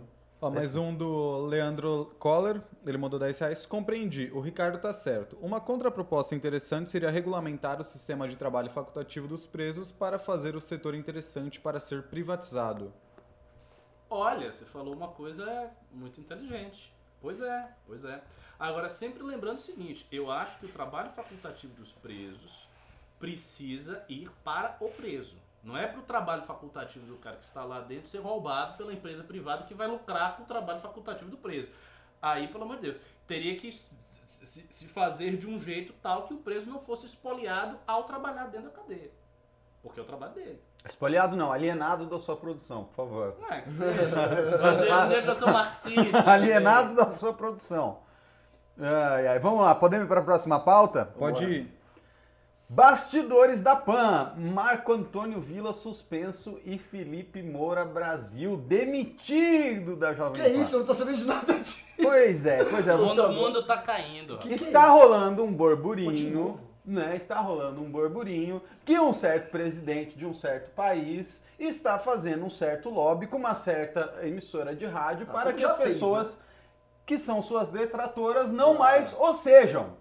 Né? E aí você já tinha ah, no Twitter aí uma certa ala bolsominion reclamando de um certo jornalista de olhos azuis e parece que né? Parece que a guilhotina cantou. parece que a guilhotina cantou. injustiçado. Bandido! Bandido! Eu não era maltratado assim desde Nabucodonosor. Mas enfim, realmente, realmente parece que, assim, tá faltando liberalismo, pra É, falar o cara. mínimo. O que, que, que vocês acham, principalmente aqui do Moura, né? Porque ele, realmente os Minions estavam pedindo muito a cabeça do Felipe Moura nas últimas semanas no Twitter. E pelo jeito, entregaram. É, sabe, sabe o que eu acho especificamente, só, só do Vila uma coisa? É, Hum. talvez até seja até bom pra ele aprender um pouco, sabe por quê? Eu gosto do Vila. Eu acho que ele se exalta muitas vezes onde ele não deveria. Por exemplo, teve uma discussão com o Constantino lá, que ele foi extremamente deselegante, de uma forma desnecessária. Mas é, ele tem muitas, muitas opiniões que eu discordo, mas eu acho ele um cara que entende bem de história, é bem versado com as palavras, sabe se expressar, sabe passar a mensagem. Excelente debatedor. Debater com o Vila deve ser a coisa mais difícil do mundo. Agora, depois do que a Jovem Pan fez, de ter demitido ele lá atrás, eu no lugar dele não voltaria. Deve ter sido uma. Só se foi uma quantidade de dinheiro muito absurda que aceitaram, porque eu achei é, um descaso eles terem demitido ele antes. Eu, eu, eu acho que. Sabe o que, que eu acho que rolou ali? A mulher dele mandou ele voltar, mano. Imagina se você é esposa do Vila. Não sei se ele é casado, mas se ele for casado, imagina ser esposa Acho do que ele é Vila divorciado, na e, ter- verdade, e- né, e deixar ele em casa o dia inteiro, mano, de- de- desempregado. A mulher, vergonha dele, aí. a mulher dele falou: volta! Não, mas ele Parece a do Getúlio! Volta, Ele não volta a trabalhar, não, volta, não enche ele, meu ele não tava saco. na Band, não? Agora Ele tava, eu sei que ele tava com o canal do YouTube dele. É, Vila é divorciado, estão falando que ele é Enfim, divorciado. Enfim, é, aí ele volta pra Jovem Pan e acontece o quê? Olha que surpresa. Exatamente a mesma coisa. Ele vai, se exalta, a Jovem Pan vai lá e suspende ele de novo. Aí, que nem da outra vez, suspendeu, deu duas semanas, falou, tá fora de vez. Vai tá fora de vez de novo. Eu acho a tristeza, eu acho que a Jovem Pan perde muito com isso. Eu, eu acho que ele é um cara que tem muito sim a agregar lá. Mas por outro lado, concordo que ele foi extremamente. Eu não sei se foi a, a discussão com o Constantino que gerou isso. Ele- Eles falam exatamente o que foi, mais ou menos. O Vila, o Vila e o Moura estavam batendo muito no bolsonarismo e a bolsosfera tava... Ah, se foi isso, aí. Pelo amor de Deus, né, Jovem Pan? O que, que é isso, cara? Vai ouvir Minion agora? É, não sei se eu ouvi realmente, não sei se eu ouvi é realmente cara tá o verbo. mão na caneta, né? Não sei, não sei se eu ouvi é realmente o verbo mais apropriado. bom. Mas enfim, eu sei que a guilhotina cantou, né? E ah, tinha, tinham aquelas meninas lá, ah, eu esqueci o nome delas, como elas chamam? Era As, as meninas da PAN. as meninas da PAN né? que se amotinaram na semana anterior e organizaram uma saída, meteram a boca, falaram: estamos saindo porque o, o- como é que é que elas falaram? O núcleo do jornalismo não está alinhado com os Alinhado nossos hein? valores, blá blá. Valores Começou blá, aí, blá, blá. ainda foi a coisa foi escalonando, foi escalonando e eu sei que Moura rodou. Mas Moura sobre o Felipe rodou. Moura, não sei se vocês concordam. Eu discordo de várias coisas que ele fala. Ele é um olavista, eu não. não Pelo menos era, né? É, não Pelo é mais era. um olavista. É, mas será que não? Ele pode ele. ser um daqueles puristas, olavistas puristas, que dizem eu sou olavista que gostava Não, antes, é, ele não. que se deturpou, não? Não, acho, acho, acho que não. Acho que o Olavo não considera. Porque assim, você sabe que para ser olavista, a régua é o Olavo.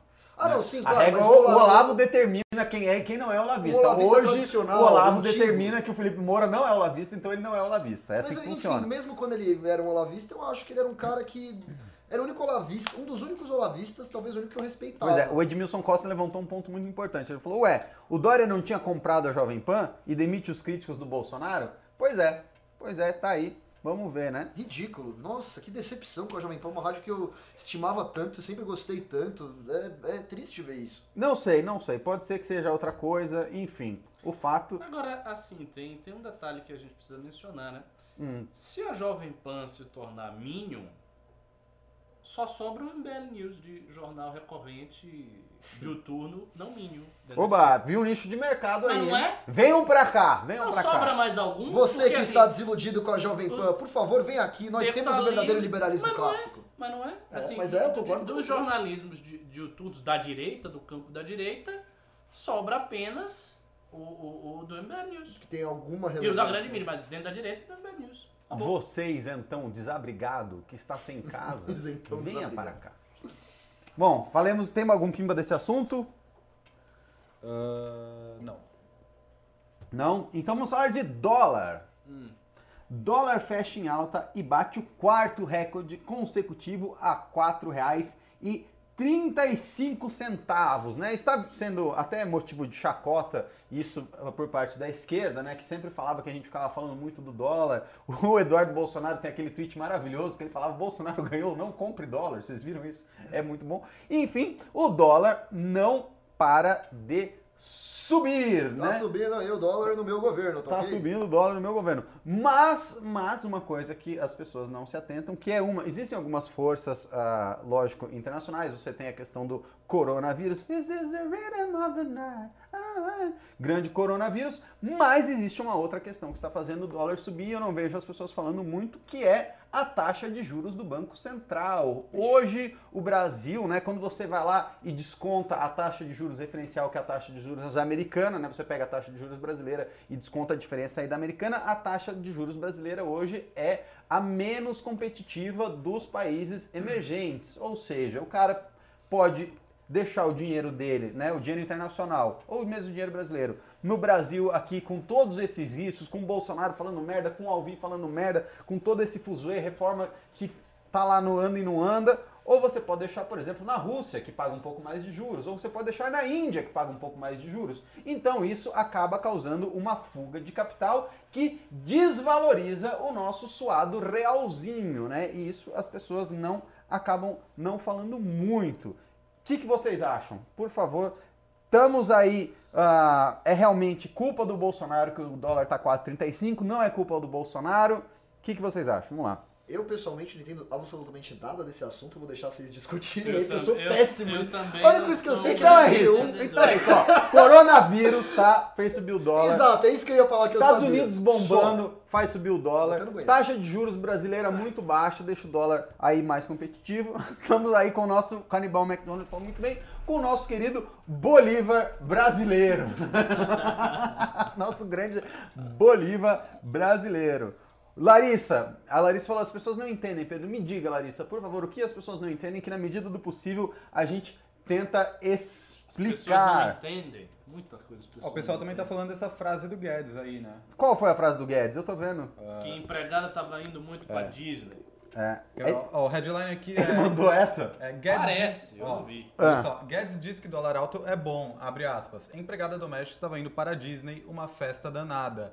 Ó, subtítulo, ministro diz que é melhor passear no Nordeste, abre aspas, está cheio de praia bonita.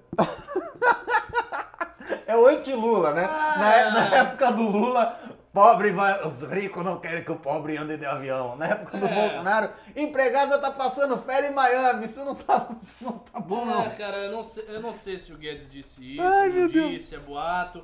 O Couto poderia averiguar pra gente saber exatamente. tá na Na boa. Guedes, fecha a boca Mas, e sinceramente, faz conta. Faz conta. É bem possível ele ter dito, porque como eu já falei aqui várias vezes no News, inclusive sob, sob críticas do- dos, tá, dos nossos telespectadores, o Guedes é uma cavalgadura. Ele é mal educado, ele é Ele é. deselegante, ele fala merda, ele abre a boca, ofende as pessoas, assim como o Bolsonaro. É assim.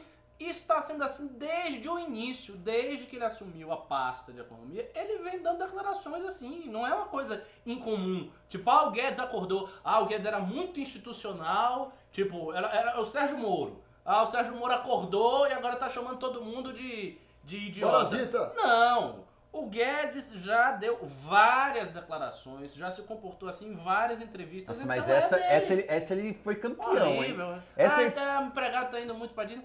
Pelo amor de Deus. Primeiro não empregada- sei qual. dá munição me- pra Primeiro não sei quanto que matar ele paga a empregada que tá dele pra ela poder ir pra Disney. Com dólar a Meu 4,35. Eu quero, eu quero ser empregado do Paulo Guedes. O Paulo Guedes é um ricaço que vive lá na Torre de Marfim dele, nem sabe qual é a realidade. Essa... Não, É. re- realmente, cara, se o Guedes falou essa, puta que. Puta que cagada. Queimou, queimou o filme de todo mundo essa. depois de dizer que os, os servidores todos são parasitas e tal. Mas essa, essa ainda dá pra justificar. É, a essa gente dá pra discutiu isso na justificar. sexta-feira. Agora, Ele pediu desculpa depois, né? Vocês viram? Pediu. que Ele realmente reconheceu. Não, ele pediu desculpas depois, mas é melhor não falar do que você mas falar, até gerar aí- polêmica. Ah, me desculpe. Fique quieto. Fica, Fique fica. quieto. Aprende com o Moro um Se pouco. você vai dar. Por favor. se você o vai dar. Falou que você. Ricardo é um ricaço que vive na torre de falafel. Eu não. Quem, quem me dera, meu filho. chique. Quem me dera. Minha família é de, de- de- era de camponês que sou- Minha origem é mais, é mais pobre até do que a do Holiday. Só que ele fica lá no mundo dele, metendo pau em todo mundo, dando declarações polêmicas. É. Pra quê que ele quer fazer isso? E é engraçado porque ele tá voltando a dar declarações polêmicas na medida em que ele vai perdendo poder também. Porque a agenda reformista tá passando cada vez mais pro Maia, e nisso, assim, sejamos justos com o Guedes, não é culpa dele. Isso é culpa do governo. Do do Bolsonaro. Bolsonaro, especificamente, que, que arrebentou com a base política Rachou o partido. Seria, que seria necessário para o Guedes fazer as reformas. E aí a coisa está sendo transferida para o Maia e fica aí o Guedes dando declaração, chamando de parasita, dizendo que o empregado tá indo muito ver o Pluto e não sei o quê. Ah, fica quieto. Ele pode dizer pra ver o Pluto, ele é o... Ah, Já, já que aproveitar que a gente tá falando de empregado, deixa eu fazer uma piada de tiozão aqui ao vivo.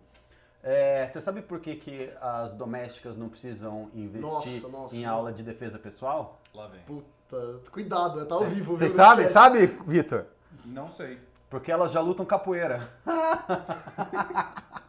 Ah, você invocou pra sódia nesse programa, pra Pedro. sódia. Grande pra sódia. Não é? O, o Vitor. O, Foi o boa, Ricardo, o Ricardo não entendeu até agora. Não, foi capoeira. Luta capoeira, Poeira. luta contra a poeira. É, ela- Poeira, ela limpa e luta contra a poeira. Agora, que a agora, agora é aquela a galera tá rindo aqui, ó. A galera tá rindo. O pessoal entendeu. Rica-. Ricardo tem o neurônio. neurônio Não, pô, é que a piada é muito ruim. luta Pimba de com a 100 reais de dar um tapa na nuca do Pedro por essa piada horrível. Nossa. Pedro, olha lá, Isso é o mortadela, mano. Mortadela.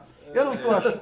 Cadê? Puxa, puxa a pauta do, do Glauber e do Moro aqui que eu não tô achando. Meu celular deu pau aqui, eu não tô achando a pauta. Você que escreveu Ah, Glauber. a notícia, puxa lá a paulada do Glauber tem com o do Moro. Glauber, tem do psolista lá, como é que é o nome dele? Do... O velho psolista lá, que o Moro deu uma bronca nele hoje. Ivan Valente? Muito Exatamente. boa, muito Ivan boa. Valente. Vamos, Essa é legal vamos também. começar com o Glauber e depois a gente amarra no Ivan Valente. Conduz aí, vai. Vem cá, senta aqui. Ah, não, não senta aí. Apresenta daí essa porra. Que eu tô vendo um negócio aqui. Eu apresento? Não, e. É, aí- puxa a pauta, Pera irmão. aí, mas eu tô... O cara não precisa ler. O cara, o cara escreveu a pauta. não, você que escreveu? Eu não escrevi desse, não. O, o cara escreveu, Não. você só tem que ler. Eu não Você não tem desse. bril. Você não tem Eu- bril. eu tenho Você é bril. tosquinho, Eu não irmão. Você só tem que ler. Você só tem que Eu ler. escrevi a do Ivan. Você só tem que ler. O cara escreveu. Tá bom. Você só tem Não, não, que ó, ler. de cabeça aqui, quem sabe faz ao vivo aqui nesse Boa. programa. Vamos lá.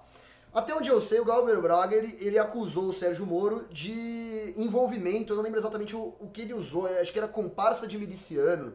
E ele tá usando aquela crítica que a esquerda já vem usando há um tempo, é, que o Sérgio Moro teria envolvimento na morte do Adriano da Nóbrega.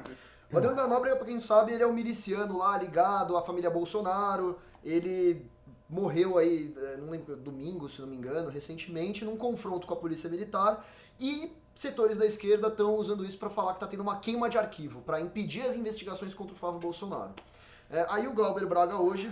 Ah, e, enfim, o envolvimento do Moro com essa história qual que é? O que, que eles disseram? O Sérgio Moro sabia do, eh, dessa operação que culminou com a morte do Adriano da Nóbrega e, portanto, ele teria mandado assassinarem esse cara pra ajudar na queima de arquivo. Que é um- uma, é, um Teoria da conspiração um- maravilhosa. é, cadê, cadê o alumínio? Eu queria muito alumínio aqui pra eu poder fazer meu chapeuzinho quando eu precisar. Jogaram fora meu chapeuzinho do alumínio. Agora Não, todo mundo um tá sendo vítima aí dos raios Oladex. Vai ser legal. Mas enfim, é é uma, uma verdadeira bobagem, até porque o, o Adriano ele recebeu a polícia aí com bala, né? E Ele tava atirando contra os policiais. Aparentemente, não tinha uma outra resposta. Enfim, o que aconteceu hoje? Hoje, o Sérgio Moro, ele tava lá na, na Câmara dos Deputados para defender a PEC, né, a proposta da emenda à Constituição, da prisão em segunda instância.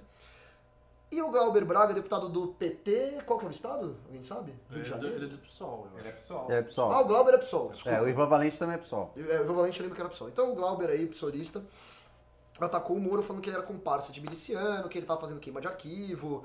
E aí teve um, um outro deputado do PSL que ficou bravo, que agora não vou lembrar o nome dele, Éder alguma Éder coisa. Mauro. Hã? O da Éder Mauro. Éder Mauro. Éder Mauro Delegado. ficou pistola. Noiado? Delegado. Delegado. Ah, Delegado. claro. Se é, do, se é do PSL, ele tem que ter alguma patente. É meio regra, tá no estatuto dele. Tá. Ele ficou muito bravo aí com as declarações do Glauber Braga, como acho que qualquer um aqui ficou, porque realmente é um absurdo, só que ele partiu pro primitivo, como dizem aí. É, Mas, tipo, primitivo.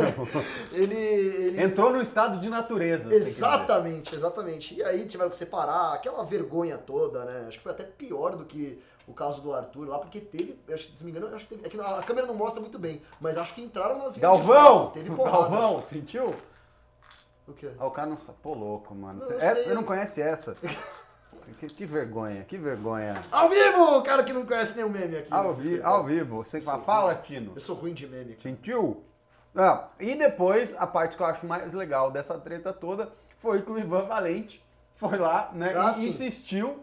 E aí o Moro virou e falou assim, o Moro leu, falou, não, você realmente está equivocado, porque não sei o quê. E, inclusive, quando eu mandei aqui o meu projeto de lei, foi o seu partido que não quis enquadrar as milícias como crime É, organizado. é, o, o Ivan Valente acusou o Sérgio Moro especificamente de não combater o crime organizado. é, Não, associ- de ser conivente com as milícias. Então, também, eu ia chegar lá. E ser conivente, ser comparsa de milícia também é a mesma coisa. Aí o Sérgio Moro deu essa explicação maravilhosa. Primeiro ele começou a mostrar, olha, ele começa já falando, no, no nosso pacote, no nosso pacote anticrime, que ele fala assim, a gente Ele endureceu... fica olhando pra baixo, É, assim, não... no nosso pacote anticrime, veja bem. A gente endureceu as medidas do combate à corrupção, a gente tá fazendo isso, que é verdade, acho que dá para dizer que é um trabalho que está sendo feito. E ele explica muito bem que, olha, no, no nosso projeto de lei, a gente tentou incluir milícias como crime organizado e o seu partido foi contra. Sim. Perfeito, Aí- elegante. Aí, o, aí o Ivan Valente falou assim, aí de endurecer, pero sim fazer as milícias serem crime organizado. É. A única parte que eu não gostei que o Moro falou foi, olha, vocês estão usando palavras ofensivas, que é, foi uma. Eu achei meio vitimização do Moro, eu não falaria isso. Mas de resto, foi super elegante, destruiu o argumento. Ah, você chamou o. Moro de vitimista ao vivo aqui no Não, MBL eu News, acho que- então. eu acho Vai que ser pior que o Ricardo defendendo bandido. Não, sabe o que tá é? Eu acho, eu acho Traidor. meio bobo você ficar, Traidor. olha, você está usando essas palavras, sendo que eu não diria nem que ele usou necessariamente, não xingou nem nada. Eu acho que podia ter ficado só nessa mitada foda que ele deu aí, mas de qualquer forma o saldo foi positivo pro Moro, eu acho que ele mandou super bem na resposta dele. É? Com classe. É, você vê como a esquerda é cínica, né? Porque, assim, qualquer imprecisão que a direita comete, às vezes é apenas uma imprecisão. Os caras rapidamente já saem. Fake news! Mentira! Cadê a prova? Cadê a prova? Cadê a evidência? E aí o cara chama o, o- o ministro Moro de capanga de milícia. E o Boulos tweetou de novo. simplesmente Pedir provas que é algo correto de se fazer. baseado em ilação da ilação da ilação da ilação. Quer dizer, ilação ligando ao Bolsonaro, outra ilação ligando ao Moro. E aí o cara já diz, não, você é o capanga da milícia. O argumento Olha lá. é que ele Eu acho sabia sim. da Pa- operação. Pavinato falou que vai mandar a, a fala do Guedes aqui pra gente no meu WhatsApp. Na Enquanto minha isso, opinião, o PSOL tem que ser processado. Tem que ter um assédio judicial no PSOL para derrubar o PSOL, humilhar o PSOL em praça pública por conta disso. Porque não foi apenas o Glauber Braga que falou individualmente. Tipo, ah, ele ficou ali no calor do momento, se destemperou e falou uma besteira. apoiou. Não, o PSOL apoiou. O PSOL fez um meme com os, os dizeres capanga do brincando, não. Postou no perfil oficial do Twitter, tá lá, PSOL, é isso mesmo. Ah, Guilherme Braga Boulos, o Pau. candidato derrotado nas eleições, é. também foi no Twitter e concordou. subscreveu, colocou lá, chamou o cara mesmo de capanga. Aqui, O que, até que pegar. tem que acontecer com um partido desse? Esse partido tem que ser processado. Óbvio que ele tem que ser processado, porque isso é uma difamação. Não sei se é calúnia ou difamação, mas é um desses dois casos. Ou é calúnia ou é difamação. Mas ele não porque tem. ele tá atribuindo crime. Ele não tem aquela prerrogativa lá, como é que chama? De parlamentar, que ele pode, pode falar groselha e não ser processado. Mas e o partido tem?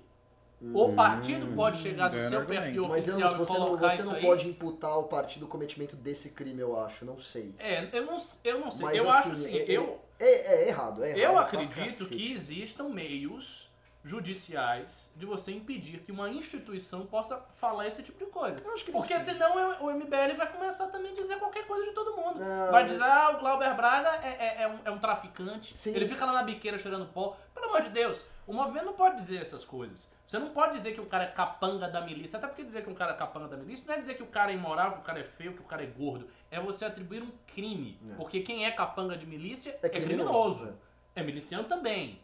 Então tá envolvido com crime. E foi isso que o cara fez. E olha, Absurdo e olha total. Ricardo, o Guilherme Boulos entrou no Twitter e, e ele colocou explicitamente. Estou com arroba Glauber Braga, dois pontos. Moro é capango de milícia. É, capanga de milícia. é. Estou- E não satisfeito, ele fez o tweet seguinte, hashtag Moro capanga da milícia. Quer dizer, tentou alavancar uma hashtag ainda, pra, pra, o pessoal olhar e falar assim, nossa, Moro é capanga de milícia, vou reproduzir isso aqui.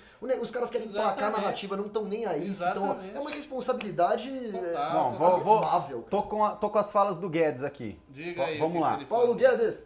Não tem negócio de câmbio a 1,80. Vou exportar menos, substituição de importações, turismo, todo mundo indo pra Disneylândia. Empregada doméstica indo pra Disneylândia, uma festa danada. Mas espera aí, espera aí. Vai passear ali em Foz do Iguaçu, vai ali passear nas praias do Nordeste, está cheio de praia bonita. Vai para Cachoeiro do Itapemirim, vai conhecer onde Roberto Carlos nasceu. Vai passear no Brasil, vai conhecer o Brasil, que está cheio de coisa bonita. Aí ele continuou. Isso, isso foi uma palestra, né? Um, um discurso que ele fez. Vamos votar todo mundo para conhecer o Brasil. Eu, de vez em quando, quis dar o exemplo, mas antes que falem, ministro, disse que empregado doméstico estava indo para Disneylândia. Não, ministro está dizendo que o câmbio estava tão barato que todo mundo estava indo para Disneylândia, até as classes sociais mais baixas, afirmou. Todo mundo tem que ir para Disneylândia conhecer um dia, mas não três, quatro vezes por ano, não é? Com dólar a 1,80 tinha gente indo quatro vezes por ano. Não vai ir três vezes aqui, em Foz do Iguaçu, Chapada Diamantina, conhece um pouquinho do Brasil, vai ver a selva amazônica, na quarta vez você vai pra Disney, em vez de ir quatro Nossa, vezes no Paulo ano. Guedes, pelo então, amor de Deus, só isso que cara. estou dizendo. Bom, Só isso, só é, isso. primeiro que, primeiro que um, um- um liberal chicaguista como Paulo Guedes não deveria se importar tanto como onde as pessoas escolhem a gastar o seu próprio dinheiro, né? Mas o fato é que, bom, realmente, pro- do ponto de vista do homem público, ele, para ele é mais interessante que as pessoas gastem o dinheiro delas no Brasil, né? Porque afinal você tem mais arrecadação e ele está aí com o governo quebrado, tá com uma, como diz o nosso querido Queiroz, com uma pica do tamanho de um cometa aí, que é a- a- o déficit fiscal brasileiro para resolver. Então ele realmente não deveria estar gostando muito que você fosse para Disney quatro vezes por ano. Ele prefere que você vá aí para Chapada Diamantina, pague imposto para ele poder administrar esse dinheiro. Mas o fato é que essa declaração é muito bizarra. Eu sou um pouquinho mais velho, tenho 30. O, o Pavinato falou, liberal Chicago.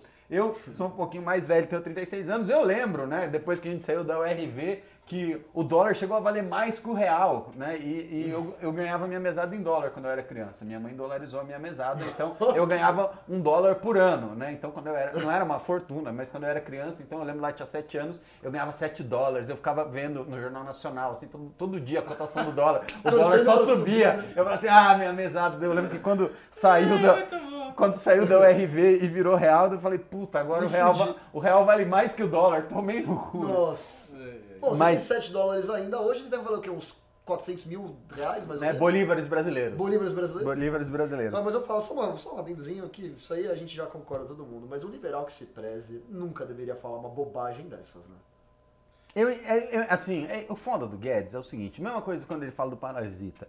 Óbvio que a gente entende o que ele quer dizer. É óbvio que a gente Sim, entende o que ele exato. tá falando. Ele tá falando aqui o seguinte, ele tá falando, olha, tem, é, tem um lado positivo de você ter um câmbio um pouco mais desvalorizado, que o país exporta mais, você tem uma balança comercial mais favorável, as pessoas viajam mais dentro do país, estimula a economia. Só que você não pode falar, não, que o dólar é 1,80, empregada doméstica ia pra Disney. Pelo amor, aprende alguma coisa Três com a quatro vezes por ano. Não, a pessoas. Ele- isso ele não fala da empregada, ele não exagera. Ele não fala que é empregado. Mas ele fala que era uma festa que empregada ia pra É, Disney. O brasileiro vive indo pra Disney. O brasileiro médio vive indo pros Estados Unidos. Ele vai assim quatro, cinco vezes pros Estados Unidos, só faz isso. O único Ele que eu vai- sei ele que vai- Toda hora ele vai pros Os Estados únicos que eu sei Unidos. que realmente vão ah, quase todo ano para os Estados Unidos são ah, os candidatos do PSOL, que realmente adoram a Disney. Boa, de boa. Verdade. Manda o Guedes capinar um lote de terra com salário mínimo pra ver se ele vai pra Disney. Eu quero, sabe o que, que eu quero? Eu quero Kinder Ovo de volta a um real como política pública. É isso que eu quero, senhor Paulo Guedes. Kinder Ovo tem que custar um real de novo. Ouça Kinder. É isso aí. Bom, a empregada do Guedes continua indo pro Zewa, falou o Alan Egami. É, Cara, tá todo sim, mundo assim, eu tô me sentindo prestigiado. Eu vou mandar sentindo- currículo Ó, pro Guedes, o Alan tá. Egami tá assistindo a gente. O Pavinato É, tá assistindo a Renan, gente, ela o Renan tá tá aí. assistindo a gente. Eu tô me sentindo privilegiado. Os caras gostam tanto de fazer esse programa. Porque não querem Que largar não querem largar, que a gente vem aqui, ó. Tô, tô peidando no banquinho. Tô peidando mesmo. Entendeu? É, solta os pimbas aí. Bora pros Pimbas? Bora pros pimbas. E eu espero que esse seja o Alan mesmo, porque eu dei mod pra ele. Ixi, se não for, fudeu. Ah, Orlando Neto mandou 5 reais. Abraço ao meu companheiro de grupo de redação do MBL São Paulo, Lucas. Muito obrigado, Orlando. Orlando é demais. Eu falei, acho que não sei se estava gravando ou não, mas Orlando ele faz os Não, textos metendo o pau no Dória que são os melhores. Cadê? Ah, MS mandou 2 reais. News fica muito melhor sem o Renan. Fato, abraços. Nossa, tadinho do Renan. O Renan tá lendo, hein? É, vai ficar mangoado. O Leandro Coller mandou 2 reais. Khaled Al El Arbi é a minha música de infância.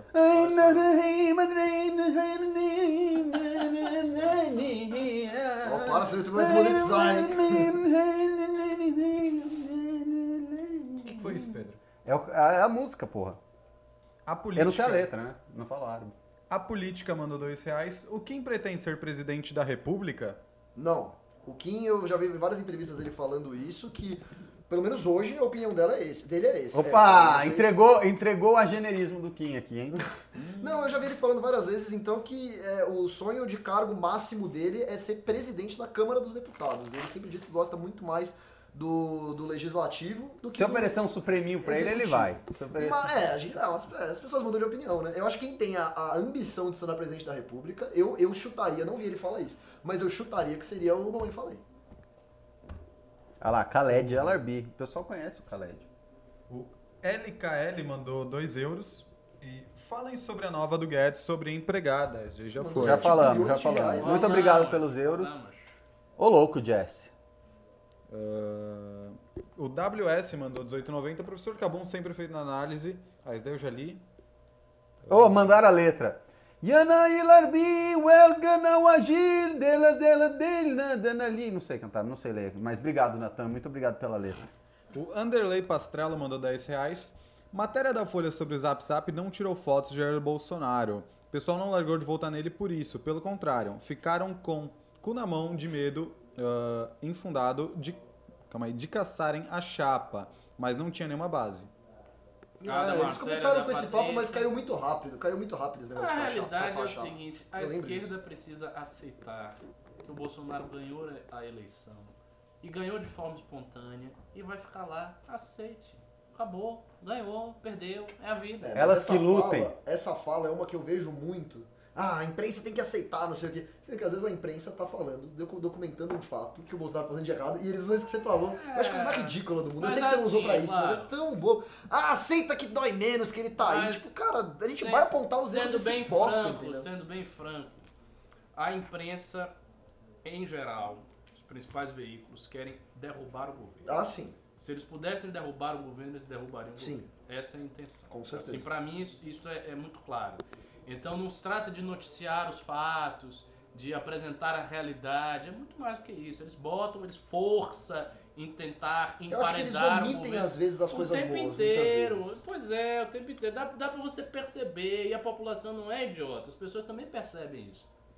Mais hoje em dia com internet e informação, é Pois difícil você omitir esse tipo de coisa, né? Enfim. E mais um aí? Ah, Rodrigo Pato mandou 5 reais. Reduzir a pena do preso não causa sensação de impunidade, haja visto que o preso não cumpre a totalidade da pena dada pelo juiz. Como é? Reduzir a pena do preso não causaria sensação de impunidade. A meu ver, o que mais causa sensação de impunidade é o fato de que os crimes são mal apurados. né, que eles não são presos em primeiro lugar. Pra mim esse é o principal Exatamente. problema. Existe uma revolta, que eu acho que é legítima até, eu acho que a gente pode rever algumas coisas no, no Código de Processo Penal sobre isso, que é ah, o bom comportamento, ah, ele cumpriu um sexto da pena, então ele já pode sair ou não. Não, não digo que não deveria existir. Eu lembro que, enfim, já teve essa discussão que deveria abolir isso. Não acho, não acho que seja o caso.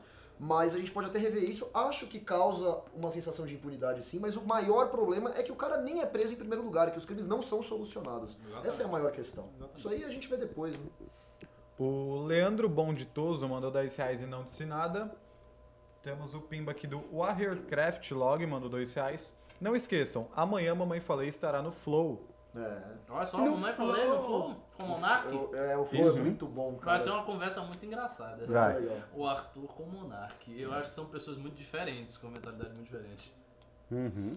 É, Tem uns Runner Minions aqui, ó. Tem um 3K Jabuti também. Elemental. Renan, além de virtuoso, leva esse programa nas costas. E além disso, sempre manda umas pérolas para alegrar a audiência. ah, beija ele então. É. Cusão. Granola!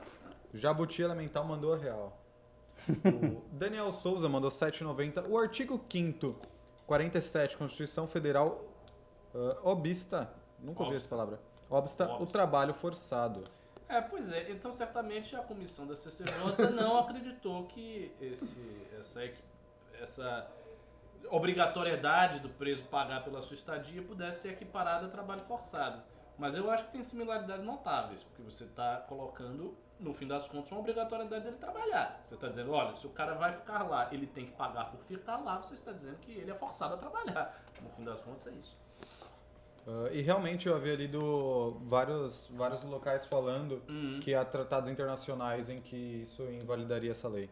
É, pois é, porque é, é, é esquisito. É esquisito você prender o cara e obrigar o cara a trabalhar pra ele ficar ali dentro. E se ele não quiser trabalhar, o que, que vai acontecer? Pô, esse é uma hipótese. Suponha que ele se recuse a trabalhar, o que, que vai acontecer? A punição dele vai aumentar? Aí É, ele vai ter a pena, a pena originária, mais uma pena por se recusar a Dívida, trabalhar. O que, que é isso? Tem aquele, aquele, já, é uma aquele conto do, do Melville, né? Do Her Herman Melville. Ah. Como é que chama o cara que escreveu Moby Dick? É Herman É, Melville, né? Do I Prefer Not To, do cara que, que Uhum. ele, o chefe dele manda ele trabalhar. E eu vou dar spoiler, tá? O chefe dele manda ele trabalhar, daí ele fala, não, eu prefiro não. E aí ele é mandado embora, daí ele vai pra rua, daí a polícia manda ele fazer alguma coisa, ele, eu prefiro não. Daí prendem ele, aí falam que ele tá preso, ele pensa, não, eu prefiro não. E aí, aí ele acaba morrendo na cadeia por se recusar a fazer a vontade dos outros. É difícil. É, acho que no, no- em última instância é isso aí. O Francis Chunard mandou 5 reais. Deu a louca no Paulo Guedes, fazendo escola Bolsonaro de declarações escrotas? Não deu a louca não, ele sempre foi assim. Infelizmente, eu eu admiro muito ele pela trajetória dele. Ó, estão falando aqui, Bartleby, o escrivão. É isso mesmo, Carlos. né? Eu admiro o Guedes pela vida dele na, na- no âmbito privado, admiro que ele, o trabalho que ele fez no Ministério da Economia, mas ele sempre foi um cara bem grosseirão mesmo. O Ricardo tá certo nisso. Sim. E a Pri Pompeu mandou 3 dólares canadenses e 99 centavos. Chamem o Felipe Moura para um news. Muito boa ideia, verdade, temos que chamar assim. Ia ser legal mesmo. Mas gostei, o Carlos, tem a audiência culta que a gente tem, né? O cara já- os caras sabem de Khaled a Herman Melville. É. O Nasceu Burro, não aprendeu nada, esqueceu a metade, mandou 5 reais e não disse nada. Lógico, ele esqueceu. Ué, Sabia que você ia fazer essa ué, ué. Sabia que Sempre você tem, ia alguém, um, fazer sempre tem um cara que faz a piada É fácil. fake seu, né, Muito Pedro? o cara levantou a bola, mano. Tem que cortar. Ah, mais um pimba aqui, ó. O último pimba, então. Anderley Pastrello mandou 10 reais.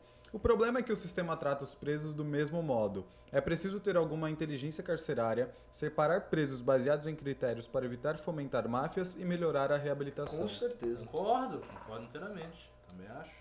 Acabaram os pimbas. Vamos lá, tem mais pauta aí? Acabou? Não, acabou. São ah, 9h43. É. Querem fa- fazer alguma consideração final? Ah, não. Quer se defender Ricardo? Me sigam no Twitter, eu preciso É. de seguidores, que eu só tenho o quê? 20, sei lá. É, Sério? Arroba Lucas Merreiro, me sigam lá. Você aí, comeu os outros, Lucas né? Merreira. É Isso aí. Comi, comi todos. Então você quer ser comido por mim, me segue. Ô, louco. Olha, Por isso que. Por que que você acha que ele escreve no EBL News? Porque ele se insinua pros outros. Exatamente. é só o seguinte, vai, vai rolar a aula agora às 10 horas. O tema será um debate acerca do protecionismo. Eu não vou tomar parte no debate, eu só vou introduzir o tema e vou Mas deixar as você pessoas... fala rapidinho a sua opinião. Você pode falar? Não, Não, porque vai contaminar o debate. Dá, dá uma palhinha. Não Vai pode contar- dar a gente já sabe, a gente já sabe, mas enfim. Sem justificar, só falar, eu acho isso. A minha não opinião é explica. a seguinte: Deixa a galera intrigada. cada vez eu me aproximo mais de uma escola da economia que eu sei que existiu, mas cujos clássicos eu ainda não li, que é a escola de Veblen. E a ideia diretriz dessa escola é o seguinte: que os sistemas econômicos, os modelos, eles são variáveis vis-à-vis a cultura. Então, a depender de como é a conformação histórica de um povo, numa dada época, certos modelos funcionam mais, certos fun- modelos funcionam menos. Então, nesse sentido, o que, que eu acho do protecionismo? Eu acho que é uma medida do Estado. E que se o Estado tiver inteligência, a depender da circunstância, ele pode ser mais protecionista, ele pode ser menos protecionista. Mas pode tirar proveito pode- do protecionismo, você acha? Ah, É, o que ele tá falando, que é uma, Ah, acho, que é uma acho. medida eu a acho ser que o dosada. protecionismo é uma medida que às vezes funciona. Válida. Não, é, pra mim é muito óbvio que às vezes funciona. Não, Por exemplo, ve- veja o caso do Trump. O Trump está estabelecendo algumas medidas protecionistas, não é? Ok? Uhum.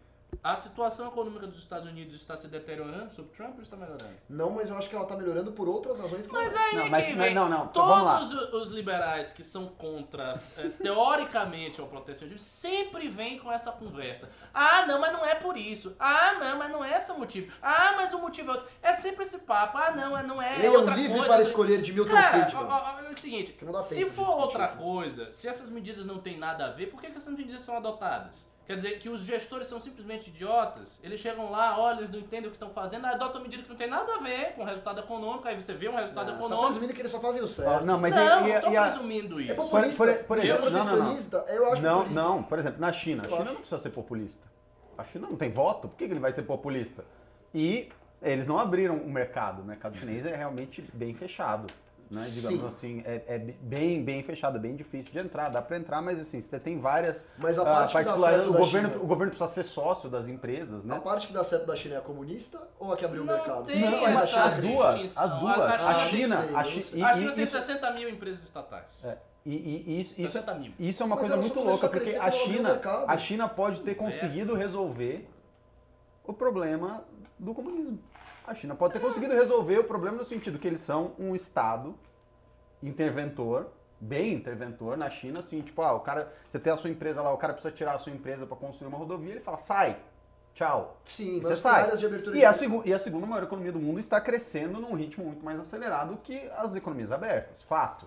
Fato. Agora, eu- uma coisa que eu concordo com o Ricardo. Você pega o modelo chinês e implanta no Brasil, Não ia dar certo. Cara, o tanto de corrupção que ia ter ia ser uma loucura. Mas acho que não tem Não ia Um funcionar nem monte de corrupção fudendo. na China? Tem, Tem, alguns mas é- não, Deve ter pra caralho de corrupção Mas- lá, mas, mas lá é não de- tem Lava Jato, né? Por quê? Não, não, não, não, não, não, mas é diferente. Ah. Tem corrupção na é China, diferente. mas o próprio Estado chinês vai lá e pegou um banqueiro que desviou ah, verba e... Corta a mão. Não, mandou matar o cara. É, As- mandou matar, falou assim, o quê? Você roubou na China, ó. Então, assim, É, tem- não, é, tem o lado não, não é esse oba-oba roubar na corrupção chinesa, Tem não é esse tem oba-oba, não. Não É, é esse o- oba-oba, verdade. não. Como todo partido comunista, ele deve administrar a corrupção. No Exato. sentido de que o partido deve ter o controle de quem rouba e quem não rouba. Então, E quem, roubou pode que não devia não roubar, pode. o partido chega lá porque e você tá roubando do Estado, né? Não, tem- não existe crime É, maior pois numa é, sociedade mas, comunista do que roubar do o- Estado, o, o, que eu quero dizer a respeito do, do protecionismo é o seguinte, que é uma medida que é amplamente utilizada por diversos países em diversos momentos da sua trajetória histórica. Então, me custa muito a crer que todos esses países, todos esses gestores, eles sempre estão se equivocando e que você tem assim uma solução muito simples e óbvia, planar, que é o seguinte: olha, a solução é essa, você tem a fórmula, você aplica a fórmula e resolve. Cara, se fosse realmente simples assim, todos os países estavam ricos, essa fórmula já teria sido aplicada, e aí é preciso vir com hipóteses do tipo: ah, mas a fórmula não é aplicada por causa dos burocratas, os burocratas impedem, mas os burocratas é, querem botar o dinheiro no bolso, então por isso que eles não liberalizam a economia, ah, não sei o quê. E aí vem com essas histórias que pra mim, isso é tipo. Sinceramente, me parece assim, conspirologia utópica. Do tipo socialismo. Ah, o socialismo não deu certo. Ah, não deu certo porque aconteceu XYZ. Ah, não deu certo porque ZWX. Não! Às vezes não dá certo porque não dá certo. Acontece. A realidade é complexa, as coisas são complicadas. Se A tudo fosse fácil, tudo. se- a- Ao contrário, a conta fecha completamente. No socialismo? Não, não é no socialismo. Não é no socialismo. O que eu estou dizendo é o seguinte: você não pega uma fórmula, você não tem aqu- aquela fórmula do sucesso. E aí você aplica em todo mundo e tudo se resolve. Se fosse fácil desse jeito, a humanidade já teria chegado a isso. Não, tem muito Nós, interesse nós ah, aí vem isso. Nós estamos há séculos e séculos, as mentes mais brilhantes da humanidade, pensando nesse problema diuturnamente, todo dia, o tempo inteiro, os estados pensando, tu- todos os recursos intelectuais que você puder imaginar. E não se chega a uma fórmula A absoluta do crescimento econômico Acho total. Não se chega. Em cada país a coisa muda. Então, por exemplo, tem país como a- a Singapura. Singapura tem alta liberdade econômica, etc, etc, mas tem um sistema público de educação. Aí tem um outro país que não tem um sistema público forte, tem um sistema de vouchers, mas tem outras coisas. Aí tem um outro país que usa o protecionismo, mas não usa tal coisa. Aí tem a China que faz isso, mas vende muito, tem balança comercial amplamente positiva. É. Aí tem outro país que não investe na na balança comercial, investe no mercado interno. Então, é muito variado. A variação de modelos e de soluções econômicas tangíveis, historicamente dadas, é, é ampla, é gigante. E por que, que isso acontece? Isso acontece porque as condições da realidade elas são muito granuladas, elas são muito é, é, é, detalhistas, por isso são muito complexas. Então não dá pra você pegar uma fórmula e pá, aplicar como se fosse um carimbo. Eu isso é o que eu vejo. Eu O concordo que tá, assim, na minha frente, na- nos meus olhos, é o que eu vejo. Não sou nenhum grande entendedor de economia, mas é o que eu vejo na frente todo dia. Mas eu ainda acho que certas regras acabam sendo praticamente universais. Ó, tivemos a- mais quatro pimbas. Vamos lá, vamos Então ler os vamos ler. Ó, o primeiro é do Yuri Cordeiro, mandou 5 reais. Adorei o caderno, o caderno do MBL de vocês. Será que seria oprimido na facu? O- esse caderno tá vendendo muito, muito com a assinatura do Arthur. Deu tudo do Arthur aqui, vende mais. Vou dar o nome pra Movimento Arthur Livre. Porque O, já fica milionário, assim. um, dia sem ódio, um dia em vão, mandou 2 reais. Tem micro-ondas no MBL? Tem, tem micro-ondas MBL e não cobra pra usar. Maravilhoso. Porque teve a treta, né, Felipe do, Neto. do Felipe Neto, que ele fal- tava falando, teve esse debate aí, que ele falou que as empresas tinham que fornecer micro-ondas. E aí o Renato Batista aparentemente falou que não tinha, ou entrou na onda, não sei por que que entrou na onda. Não, do- o Renato nem falou nada. É, o Renato só- apanhou de graça, A né? polêmica, Depois ele só a postou a polêmica- foto dele. A polêmica começou. A polêmica Ah, que as começou- empresas têm que ter A polêmica começou com uma empresária, com uma, uma moça que teve uma ideia, que é uma ideia boa, válida. Hum. Ela comprou uns 6, 8 micro-ondas, não sei. E, e alguns trabalhadores da região iam lá, pagavam por tempo de uso, tipo, sei lá, um real, dois minutos. Ela assim. empreendeu. Ela traba- empreendeu. É, é, quer esquentar marmita. O cara trabalha na região, não tem onde esquentar marmita. Ele vai nesse lugar, paga um dinheiro pra ela, fala assim, ó, dois minutos, dois reais. Paga pra ela, esquenta a marmita dele e come. O Felipe Neto é um merda, né? Ele quer que essa mulher morra de fome. Não, não, não foi nem essa a crítica dele. É. Vamos ser justos também com Que ele falou? o nosso querido Felipe Neto. Seu Querido, querido? Felipe Neto. por É, não, não. Mas, e aí o que aconteceu? Muita gente começou a criticar isso. Teve gente que sempre vai pro lado de criticar a mulher, que fala tá se aproveitando, não sei o quê. Mas a crítica mais séria, qual que é? É, as empresas têm que fornecer meios para os seus trabalhadores esquentarem a comida. Por quê? Não, então, é, é o que, é o que, é o que uma, uma parte está falando. É, não, não, é, não é belo e moral, não é justo. O Egami falou: olha que comida é sagrada pro Renato Batista, hein? Exato. E outro lado, e o outro lado tá dizendo o quê? Tá defendendo a ideia dela, tá falando que é super válido, que é uma mulher empreendedora que tá, tá conseguindo tirar uma grana boa com isso, inclusive. Eu não lembro o número qual que era, mas ela tá tirando uma grana boa com essa, com essa ideia dela aí.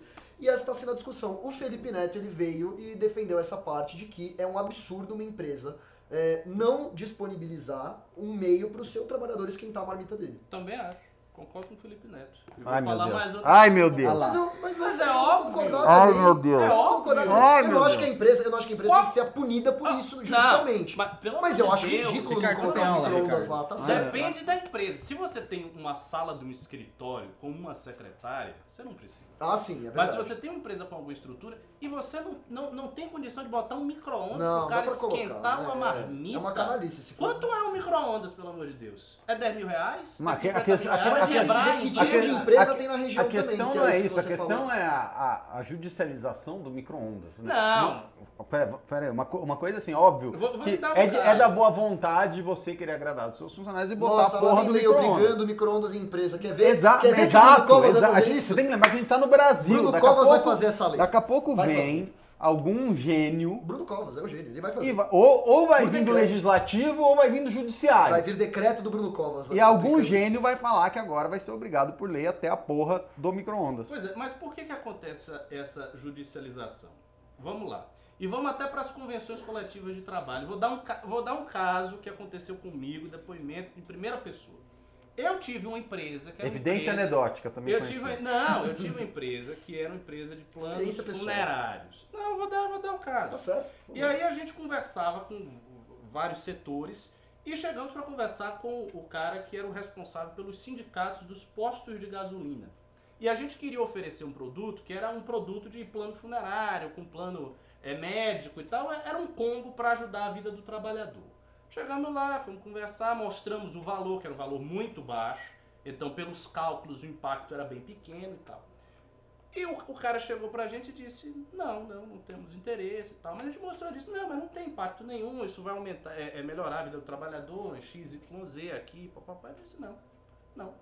A gente só faz qualquer coisa por convenção coletiva, só obrigado. Se não for obrigado, não faremos nada para o trabalhador. Nem se fosse 20 centavos. Então esse é o pensamento. Postos de gasolina, quer dizer, não tinha condição de você dar um negócio para o trabalhador? Não, ele disse explicitamente, e ele era responsável por todos os sindicatos, por todos os postos de gasolina. Era o, do, ele era o rep, é, representante do sindicato, do patronato dos postos de gasolina, e ele disse: não fazemos nada que não estiver na convenção coletiva, não fazemos nada se não formos obrigados, nem se for 20 centavos, entendeu?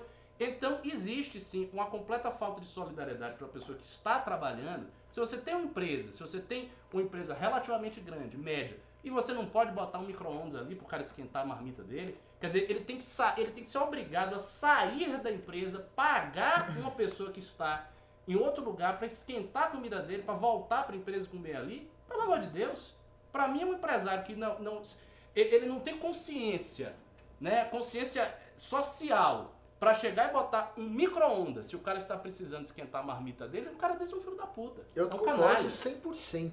100%. Acho Você que concorda? concordo com, com Ô, essa. louco. Na verdade, eu não vou falar Ô, concordo ô. 100% porque eu me distraí um pouco uma parte. Ô, Tô cansado, gente. Ô, louco. Mas eu concordo que assim, cara, não, não, não precisa judicializar isso, não tem que ter uma, uma lei obrigando o micro-ondas. Não, isso é escolha do cara. Aqui tem micro-ondas, viu? Aqui Se tiver a lei, eu vou fazer questão de tirar E só não é pra uma empresa, hein? Eu vou, eu vou- tirar E nem só é pra um- ser filha da puta. Que história é essa, Pedro? Tem não. e nem é empresa, Não né? tem nada. Lógico que tem. Claro que tem no escritório Você, 2. você que não come marmita, irmão. Tem aí, sim, ó. Aí, ó. o burguês aqui, ó, que não come Tem, marmita. esquento Aqui, minha ó. marmita lá todo dia, tem sim. Mas eu acho, cara. Seu é burguesinho de merda. Voltou a ser boia fria agora? Não Que conhecia isso? essa. Não, mas e a, Você e a, empresário, e a se você tem tiazinha um- que vai ficar sem negócio? Não, mas. Ah, Que ninguém, quem vai pensar na tiazinha que vai ter É, que mas quantas tiazinhas dessa tem? Tá, então, se você, se você é um empresário da rua dessa tiazinha, não põe porque ela tá ganhando dinheiro dela, ela tá mandando super bem com essa ideia. Agora, o resto do Brasil, se você tem uma estrutura um pouquinho mais, um pouquinho mais complexa, com alguns funcionários, pelo amor de Deus, cara, tira esse escorpião do bolso, coloca os seus funcionários pra comendo comida É, e, fria. e tem, tem uma outra pergunta, tem uma outra pergunta. Ah. Tem uma- agora eu vou Um pegar o funcionário Ricardo. Tem uma outra pergunta. Se você dá vale alimentação, você tem que ter micro-ondas? Se você dá vale alimentação. É. É, pelo menos tá dando vale alimentação, não precisa. Pode, pode colocar. Porque esse, né, tem gente Porque que dá vale tá alimentação. é, tá É, Porque, porque a legislação brasileira, até onde eu me lembro, Claro. posso estar falando merda, mas até onde eu me lembro, você tem dois modelos. Você tem um modelo que você dá a alimentação e a pessoa tem uma hora de intervalo, Uhum. e você tem um outro modelo que você não dá alimentação e a pessoa tem duas horas de intervalo. E é o regime da contratação tem essa- essas duas particularidades. Isso com a reforma trabalhista também? Não lembro, isso é, isso é o modelo antigo, eu lembro na É. época que minha mãe contratava, né, que eu trabalhava lá com ela, era assim. Não sei Ah. se mudou, vocês podem me corrigir, mas eu lembro que era assim. Você pode dar o vale alimentação, aí a pessoa come em algum lugar, ou come em um restaurante. Você dá a alimentação de algum jeito. No outro modelo que você não dá a alimentação, a pessoa tem duas horas de trabalho, de folga, justamente para isso. Tem gente que vai para casa, come em casa, não sei o quê. É. Então, eu não acho que seja ah, razoável você ir lá e forçar, falar, não, É, além de dar as não tá duas discussão. horas, você ainda tem que botar a porra do micro-ondas. Ah, Dep- isso não tá. Depende da circunstância que o trabalhador está lá. Não é forçar. se isto é cumprido, se a empresa cumpre, porque muitas empresas não cumprem Claro. isso. Tem- Mas- então, mas isso é lei, se a empresa ver- não tem- cumpre, a empresa tá exato, errada. Tem que ver tudo. É. E agora eu acho engraçado o chat, o pessoal mete o pau aqui. Quer dizer, fica aparecendo que no chat tá todo, é todo mundo mega empresário, todo, Todo mundo mega empresário. todo mundo tá bem. Olha só, eu tenho certeza que boa parte de vocês são trabalhadores. Então não fiquem com esse negócio. Ah, o trabalhador, se o trabalhador não E, gostou. e daqui a pouco, um daqui a pouco o de- Ricardo vai falar que o sonho do oprimido é virar opressor. um monte de Tô esperando, se tô não esperando. virem, Ricardo quer fazer o um sindicato do emprego, chat. muito. Até é verdade, se não gostou, até pode mudar, mas assim, a gente tá discutindo. O cara que faz isso é um, arrombado? Eu acho. Eu acho arrombado. Quanto custa o micro-ondas? As- Você acha o micro-ondas que é 250 Exato, reais? e as, Pô, as pessoas lá, não velho. mudam de emprego com essa facilidade. Também não. Porque não é fácil arranjar emprego. Não é assim, você muda de emprego Nem como se você estivesse trocando a camisa. Não, a economia não está pujante de tal maneira que o trabalhador possa né, dizer, não, vou mudar de emprego, Não, não gostei. mais O, o meu chefe é muito, sabe, ele é muito arrogante, vou mudar de emprego. Não é assim não. E falta isso no liberalismo, viu, Ricardo? O pessoal tem que ser um pouco mais compreensível, entender um pouco mais a realidade. É, pô, o povo tem essa coisa, não, porque o empresário, porque o empresário, É, não é- esse, não é esse assim. ódio atado. E ninguém tá aqui defendendo, de novo, é pra mais uma vez, ninguém tá defendendo é, um judiciário lá e colocar uma determinação Uh, pra... TV Mundo Fight falou assim, ó, 11 milhões de desempregados. Pergunta pra esses 11 milhões se eles querem um micro-ondas ou arrumar um emprego. Cara, se o cara tá num estado de necessidade desesperado, ele vai querer qualquer coisa, rapaz. Se você tiver também, você vai aceitar um emprego de, de capinar um terreno por 500 reais e Eu morar na eu não- favela. Agora, isso não quer dizer Que seja correto, que, né? que, que isso é bom pro cara e, e- e não quer dizer que você tem que ter essa mentalidade. Ah, o cara que se foda, ele não tinha emprego, agora ele tem emprego, então ele tem que agradecer e, e lamber o, o chão. Não é Eu assim. não exigiria um micro-ondas. Não, mas não exigir. Eu, é eu ia assim, pagar você- os dois reais da tiazinha lá e ainda ficava trocando uma ideia com ela. Eu acho que você tem uma opção. Falar, pô, você, tá tem a opção. empreendendo, mó legal. Ainda ia ia virar e falar assim, pô, posso ser seu sócio? É, pois é, não, assim, eu acho que assim, você tem a opção. Você tem sempre a opção de tratar bem os seus funcionários Claro. ou de ser um merda. Você pode. É, é- é legítimo que você tenha essa opção. Mas eu acho que eu, eu escolheria um chefe que não fosse um merda. Eu prefiro que o cara não seja assim. Entendeu? É, O Estado Máximo falou que vai te contratar, Ricardo. Ó, e parece, é, parece que ele tá mudando a opinião aqui do pessoal do chat, ó. O Alan Regami falou que. O Alan Regami matou aqui. Ele falou o É. seguinte: empregada quer ir pra Disney, não quer micro-ondas. Oh, o Nils Alexandre Bergstein mandou dois reais. Como faço pra assistir a aula do Ricardo? como faz? Se você é do MBL normal, você Fala comigo no Instagram. Não, mas Ricardo em breve, Albuquerque, em breve estamos telefone. pensando em abrir. Oi? Em É, breve. tem que falar aí do nosso, do nosso mega projeto. Ah, Então, é. mega projeto. Vai A gente não conta. Em breve vai oferecer né? um micro-ondas para todos os seus membros. Tô brincando. O sindicato do Ricardo. Então, vamos lançar breve, muito em breve, uma plataforma muito legal onde você vai poder ter acesso aí à aula do Ricardo, ter acesso a vários outros conteúdos exclusivos. Já já. Vai ser um já, aplicativo? é Já já, vai ser um Pode aplicativo, tipo um Netflix assim muito louco que você vai poder ter acesso aí aí. a essa mente brilhante do Ricardo, você vai poder ter acesso. do coração. É, inclusive Sai a gente já. tava pensando em fazer um programa até onde a gente fica só batendo no Carratu 24 horas por dia as pessoas assistirem. Ia ser o programa mais pimba. Vai ser o programa Uma da- maior Dá um chute, Uma mano. das assim, aulas que eu vou Cospe. preparar, uma das aulas que eu vou preparar vai ser uma leitura da Riqueza das Nações do Adam Smith. Boa. Porque eu vou Isso eu mostrar lá com texto que o Adam Smith era a favor de imposto progressivo, que ele queria taxar mais ricos no texto É, é dele, verdade. Que ele dizia que os, os mercadores, os financistas da época entravam em lobby para reduzir artificialmente o salário do trabalhador. E que ele Olha. achava que o salário do trabalhador devia ser forçado para cima. Muitas, muitas coisas que circulam em nome do liberalismo e as pessoas não sabem. Aí vem com essa história, ah, não sei o que, não é liberal, você é comunista. É, pois é. Mas enfim, eu tenho que sair porque eu tenho que dar aula aí. Grande Tá Adão Smith. atrasado pra aula, hein? Dois cara? pimbas ainda, hein? Tá, deixa, libera Ah, o é? Ricardo e eu respondo com o Merreiro. Vai lá. libera ele pra fazer. Goodbye, aula. goodbye, goodbye. Boa aula, professor. Obrigado, Ricardo. É isso aí. Falou, Ricardo. Falou. Assim tá puto aqui. Vai provar por texto que o Adam Smith era gay. Que ele falou, vai provar por texto que o Adam Smith era gay. Lá. Eu adoro vocês, gente. Leia, leia aí, Couto. O Cara, Rubem Lício Reis bom. mandou 5 reais.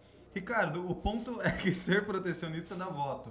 A liberdade tira poder e votos é totalmente contra a política. Eu discordo que ser protecionista dá votos, porque em ditaduras muitas vezes eles são protecionistas e a galera não tem lobby, não tem, tipo, por exemplo, Não, a é. China, cara, não tem voto e os caras são protecionistas. Sim, verdade, porque mas aí é uma questão de fortalecimento do Estado, Sim, de controle óbvio. estatal, é uma questão mais ideológica. O protecionismo em países é, livres, eu acho que muitas vezes é sim um meio de conseguir voto. Você vê político falando assim, temos que proteger a indústria nacional, temos que aumentar os Não é, impostos. só, não, é, fora. não é só voto, Não, não, é não- só é, voto, arrecada- é mas ajuda, arrecadação muita também. gente usa pra isso. Muita gente usa pra isso. Bora. O último pimba é do Um Dia Sem Ódio, um dia em vão, mandou 5 reais. Infelizmente eu vivi o suficiente para ver o Felipe Neto web debatendo com o Renato Batista. Eu também, meu irmão. Eu também. compartilho a sua dor. Eu compartilho a sua dor. Bom, é isso. Agora eu vou pro Twitch jogar TFT, porque eu também sou filho de Deus. Quem quiser assistir, assiste. Quem não quiser assistir, pode ir jantar no seu micro-ondas, né? pro- provido aí pelo seu empregador. E só, só não vá com o micro-ondas do tráfico de droga no Rio de Janeiro. Você tá tirando o microfone e tá esse- falando. Você tirou o microfone e Tirei! Tirei! E me siga no Twitter, por favor. Coloca na tua empresa, é isso aí. Ai, ai. Muito obrigado. Foi um prazer, como sempre, Pedro. Tchau. É isso aí. Ah lá, o Heitor foi embora. E aí, Júnior? Vem sim. E aí, cadê o Pedro? Foi pra Twitch, né?